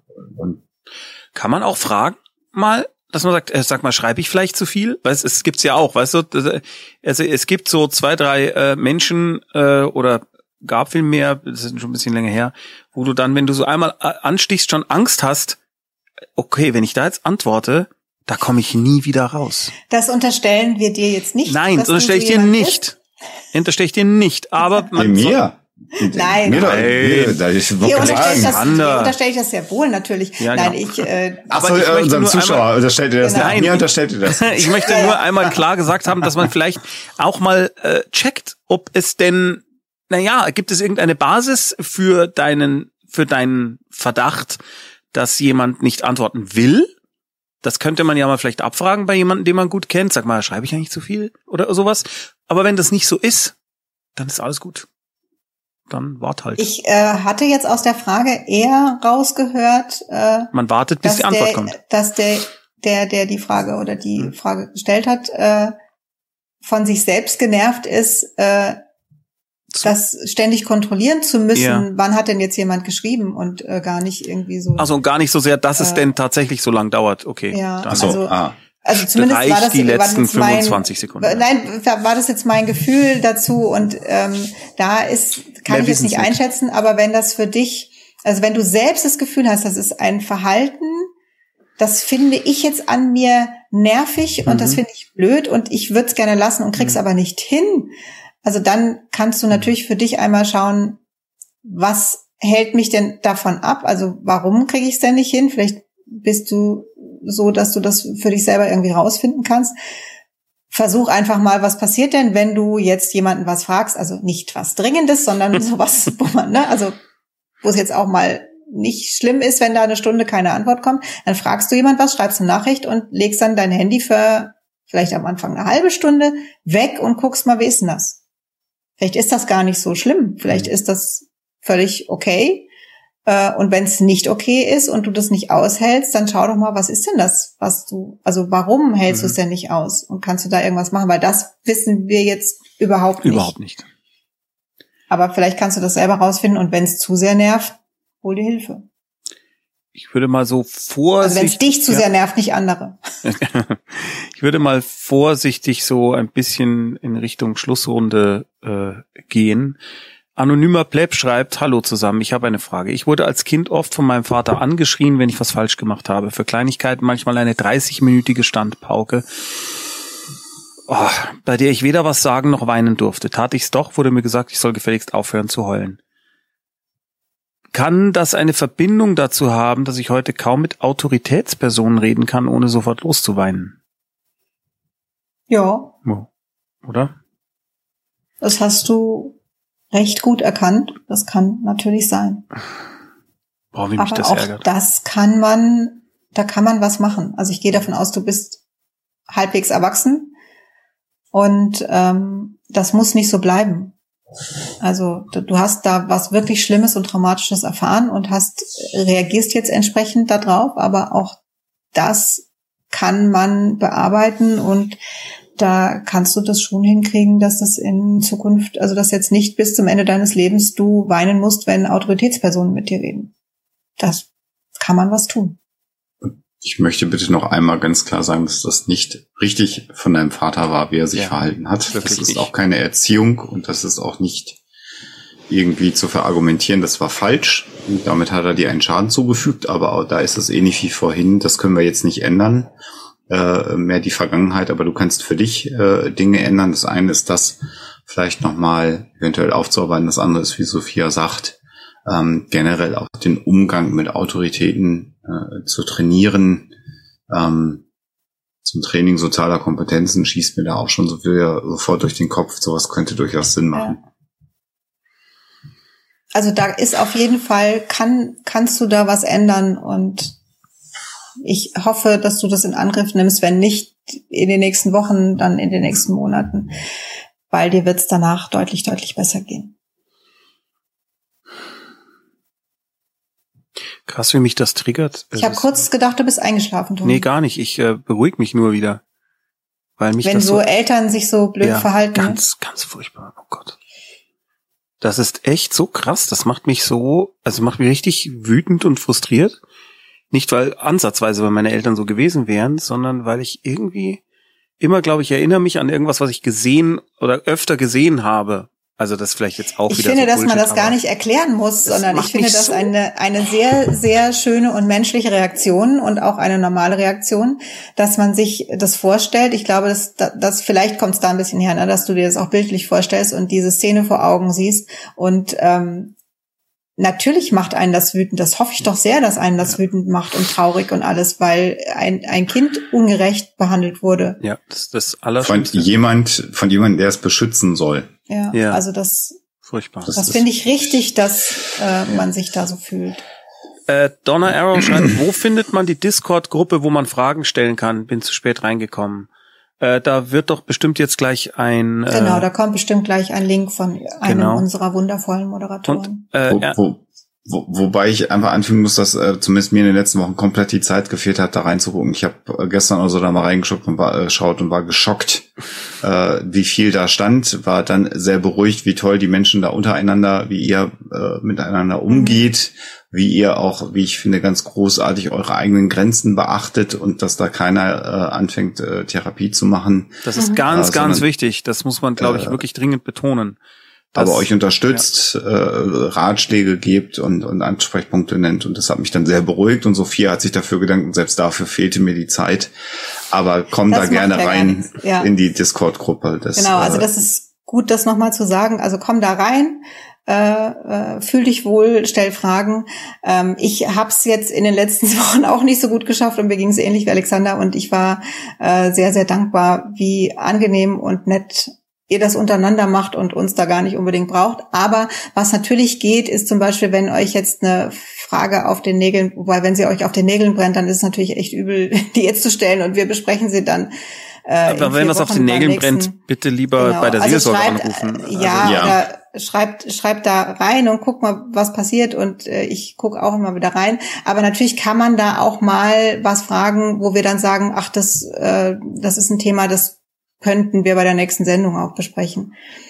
Aber da gibt's auch keine Garantie und ähm, aber das kann man natürlich machen, wenn es jetzt nichts ist, was wahnsinnig alt. Geht es schon. Aber also, es ist eine nette Gruppe und ja. ähm, ich finde es einfach schön. Also man kann da auch einfach sein, ohne Fragen zu haben, sondern um andere zu unterstützen. Lesen, das machen ja. ja. ganz viele von euch. Genau. Oder, oder zu lesen und festzustellen, dass andere schon die Frage gestellt haben, die man eigentlich selber fragen wollte ja. und dass es da Antworten, Ansprechpartner gibt. Das kann auch schon sehr helfen. Oder Insofern, einfach, das ist ja, oder einfach mitlesen und ab und zu mal nette Sachen schreiben. Das ist ganz groß. Hilft auch sehr. Sehr, ja. sehr, sehr. Ähm, Tommy, ich sehe ja den Chat nicht. Ist denn was gepostet worden, dass man den äh, findet? Ja, Ansonsten, direkt danach. Ja, so. Danke, danke, danke. Wie toll so, ich, ich schließe mit RTF22, der schreibt, macht ihr was für eure Reichweite? Ihr solltet um 20.15 Uhr im Öffentlich-Rechtlichen laufen. Diese, äh, Dankeschön. Dankeschön, aber ich glaube, das würde, äh, das wird nicht jemals nicht ever passieren. Das wäre nee. auf eine Art toll, aber das würde wirklich nicht. nicht ich fühle mich auch hier ganz wohl ja. und äh, da gäbe es ja keinen Chat. Genau, und wir haben das genau. hier halt selber unter äh, Kontrolle, können das so lang und so kurz machen, wie wir wollen. Äh, ich kann auswählen, welche Fragen wir nehmen und welche nicht. Es gibt keine Redaktion, es gibt keine Besprechungen danach, wo man nochmal zwei Stunden auseinander sind, wie, wie das jetzt mal gelaufen ist. Äh, nee, nee, echt, da hätte ich sofort keinen Bock mehr. Das ist genau so, wie es ist. Ja. Schön, aber natürlich freuen wir uns, wenn die Reichweite sich vergrößert, wenn Abos kommen und keine Ahnung was. Das ist alles. Und das könnt, Erzähl's das könnt weiter. ihr, ich wollte gerade sagen, das könnt ihr steuern. Äh, erzählt's allen weiter, die es nicht hören wollen und dann. Äh, was erzähl's allen weiter, die es nicht hören wollen? Ja, das ist doch so ein Nein, Klassiker. Äh, also echt, äh, ja, ja, ja, nicht. genau. Erzähl's allen, die nicht hören wollen. Patrick Smith schreibt, ich möchte nochmal Danke sagen an Tommy, Sophia und Alexander und an den wirklich tollen Chat das. Ja, eben. Also das ist für mich äh, der Hauptgrund zu sagen, wir werden für immer, immer hier bleiben, weil der Chat ist so toll und die Community ja. ist so angenehm und ich fühle mich hier so wohl. Ich will gar nicht ins Öffentlich-Rechtliche. Aber die Reichweite hätte ich auch gerne. Ja, genau, das stimmt. so, und jetzt haben wir hier irgendwie 50 Seiten lang nur Danke, Danke, Danke, Danke, Danke. Ach, ist das schön. Also, vielen, vielen Dank euch und ein paar Abos kamen auch noch. Oui. Vielen, vielen Dank. Dankeschön. Und der Schlusssatz kommt von Scheueule, erzählt es allen weiter, die es nicht hören wollen, erinnert mich an die Ankündigung für die Schieferuntersetzer. Die ein Riesenverkaufsschlager sind. Ein genau. Riesenverkaufsschlager sind. vielen, vielen Dank, dass ihr äh, wieder so zahlreich dabei, dabei wart. Ähm, und teilweise hier weit über 400 Menschen, äh, die ich da sehen konnte. Und das ist wirklich ganz, ganz großartig.